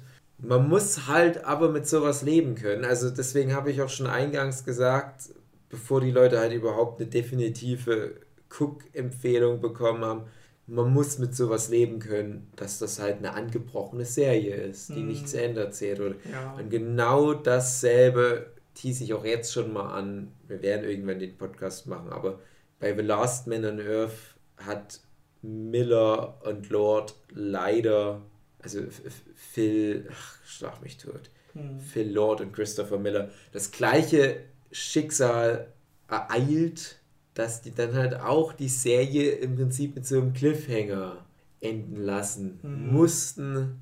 Und auch da sehe ich das nicht kommen, dass da nochmal irgendwie ein Türchen sich öffnet, dass die nochmal was machen dürfen, um das zu Ende zu erzählen. Ich mir aber auch denke, ja, aber der Weg bis dahin ist doch drauf geschissen. Es ja, war doch alles der gut. Der Weg ist das Ziel. Es ist doch alles gut. Ja. Es ist jetzt nicht so, dass das jetzt hier irgendwie eine Serie wie Lost wäre, wo du dann sagst, hey, oh, jetzt bin ich irgendwie nach drei Staffeln abgesetzt, aber was ist denn jetzt mit der mit der Luke und dem Code und dem Eisbären und dem Rauchmonster und so weiter. Mhm. Ey, das ist, das ist schon alles in Ordnung, so wie es ist. Ja, bei Lost war es das? Ja, deswegen meine ich ja. Also bei, bei Lost wäre das halt nicht gegangen. Also Lost muss mhm. schon zu Ende erzählen. Lost hatte das Problem, die waren von Anfang an auf sechs Staffeln ausgelegt.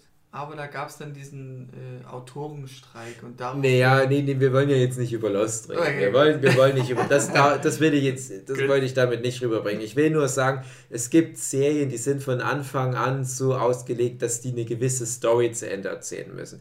Aber Son of Zorn ist ja mehr immer wieder so eine Momentaufnahme. Da ist jede mhm. Folge auch weitgehend in sich geschlossen und da delivert Son of Zorn ja in jeder Folge. Ja. Und genauso ist auch bei Last Man on Earth irgendwo natürlich ein roter Faden und eine fortlaufende Geschichte. Mhm. Aber letztendlich guckst du die Serie für, ja, für die Charaktere, für die skurrilen Situationen, denen die sich jede Woche, jede Folge ausgesetzt fühlen.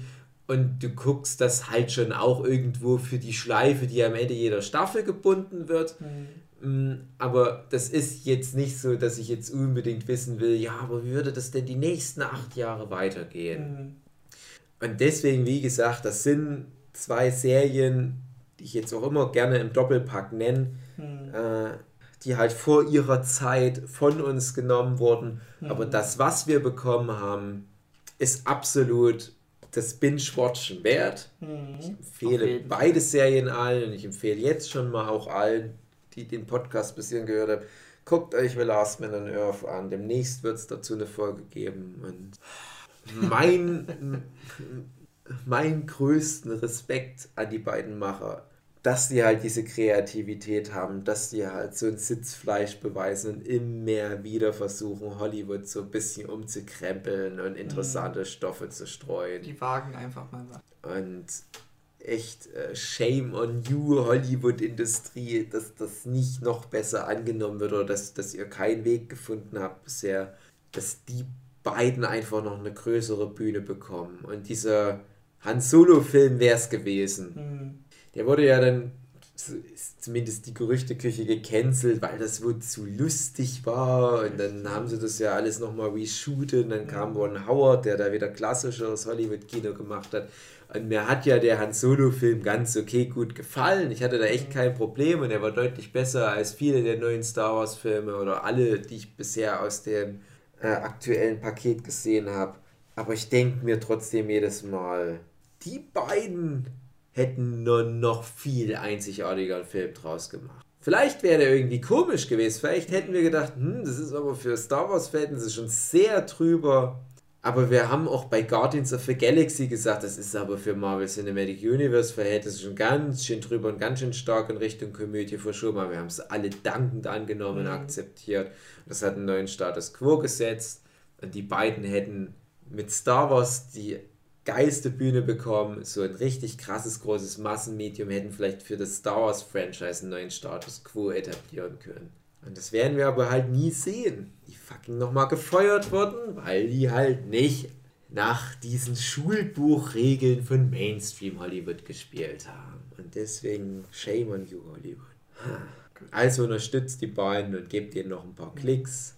Guckt es euch an, es schadet nicht. Meine sehr geehrten Damen und Herren, würde ein Hugenschütz sagen. Guna! Guna! Ähm, es hat mich gefreut, dass Sie hier beigewohnt haben und ähm, jetzt noch irgendeinen witzigen Joke rein einfügen. Nee, es ist kurz nach drei und ich muss ja, also in weniger als vier Stunden aufstehen, deswegen... Dem fallen schon die Augen immer zu. Nee, immer. mir fallen die Augen nicht nee. zu, ich zeichne ja nebenbei. Okay. Ja, also wir, wollen ja schon, wir wollen auch schon mal meine, meinen Fleiß würdigen. Okay, aber wenn halt du so, ich weiß, doch, das ist deine Müdigkeit du wirkst halt wie, als wenn du jeden Moment immer so halb einschläfst nee, nee, und nee, so halb äh, offene Augen. Nee, nee, nee, nee, nee, nee, nee, nee, nee, nee, nee, nee, nee, nee, nee, nee, ich möchte da nicht, dass da irgendwie ein falsches Bild da gestreut wird.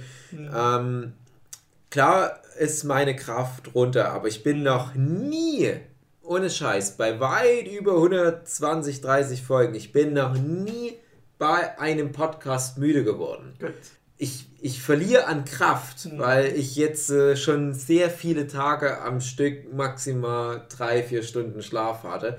Aber für Podcasts spare ich mir meine letzten Reserven Geil. gerne auf und es wäre ein Zeichen der Unverfrorenheit, der mhm. Respektlosigkeit, wenn mir da das Bindegewebe ja. erschlafft und ja. ein Augenlid sich auf halb acht senkt Das haben unsere drei Hörenden nicht verdient. Ja. Für euch bleibe ich dabei, für euch bleibe ich wach, für euch arbeite ich hier Oh nein. kaputt. Da muss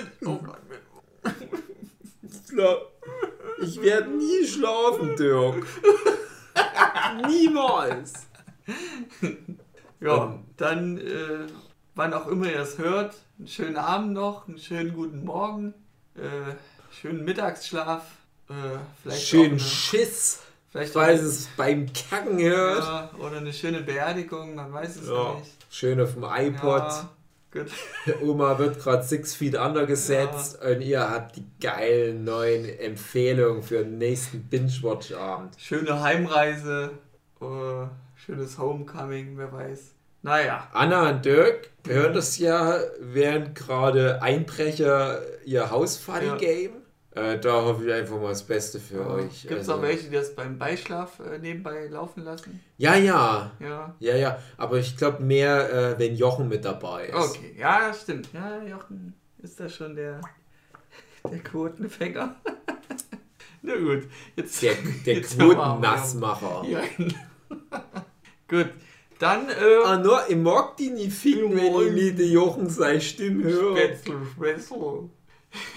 Ah ja? Jochen hat mir auch heute schön viele Worte beigebracht von seiner Kultur, die ich auch wieder instant vergessen von, habe. von seinem Heimatplaneten. Ja, genau. Fotzenhobel.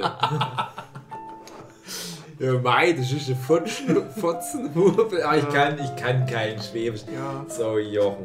Aber was man auf kann keinen Fall tun sollte, ist diesen Podcast auf Arbeit anzuhören. Zwinker, Nee. Zwinker.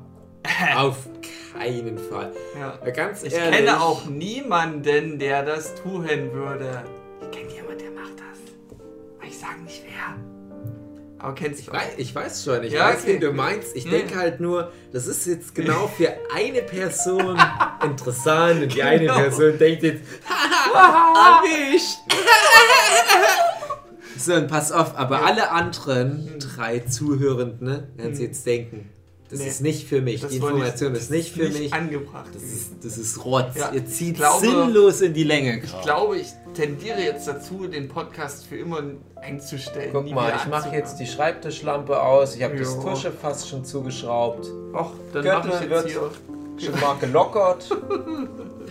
Hand in der Hose. Hand in der Hose. Für mich ist jetzt Feierabend. Gut. Für uns ist jetzt ein allgemein Feierabend. Wir was jetzt. So, ich drücke jetzt mal auf den Ausknopf und nur ist zu Ende des Scheiß. Oh mal gut. Echt mal. Gut.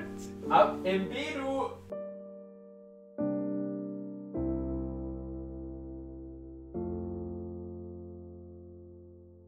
Kann ich das ja nie wieder angucken. Ja. Ja, das stimmt. Oder, Oder? Oder du hörst dir nur das Gespräch an und, und schenkst dir die Serie einfach. Nee, die ist geil. Aber musst du ja nicht jeden Scheiß angucken.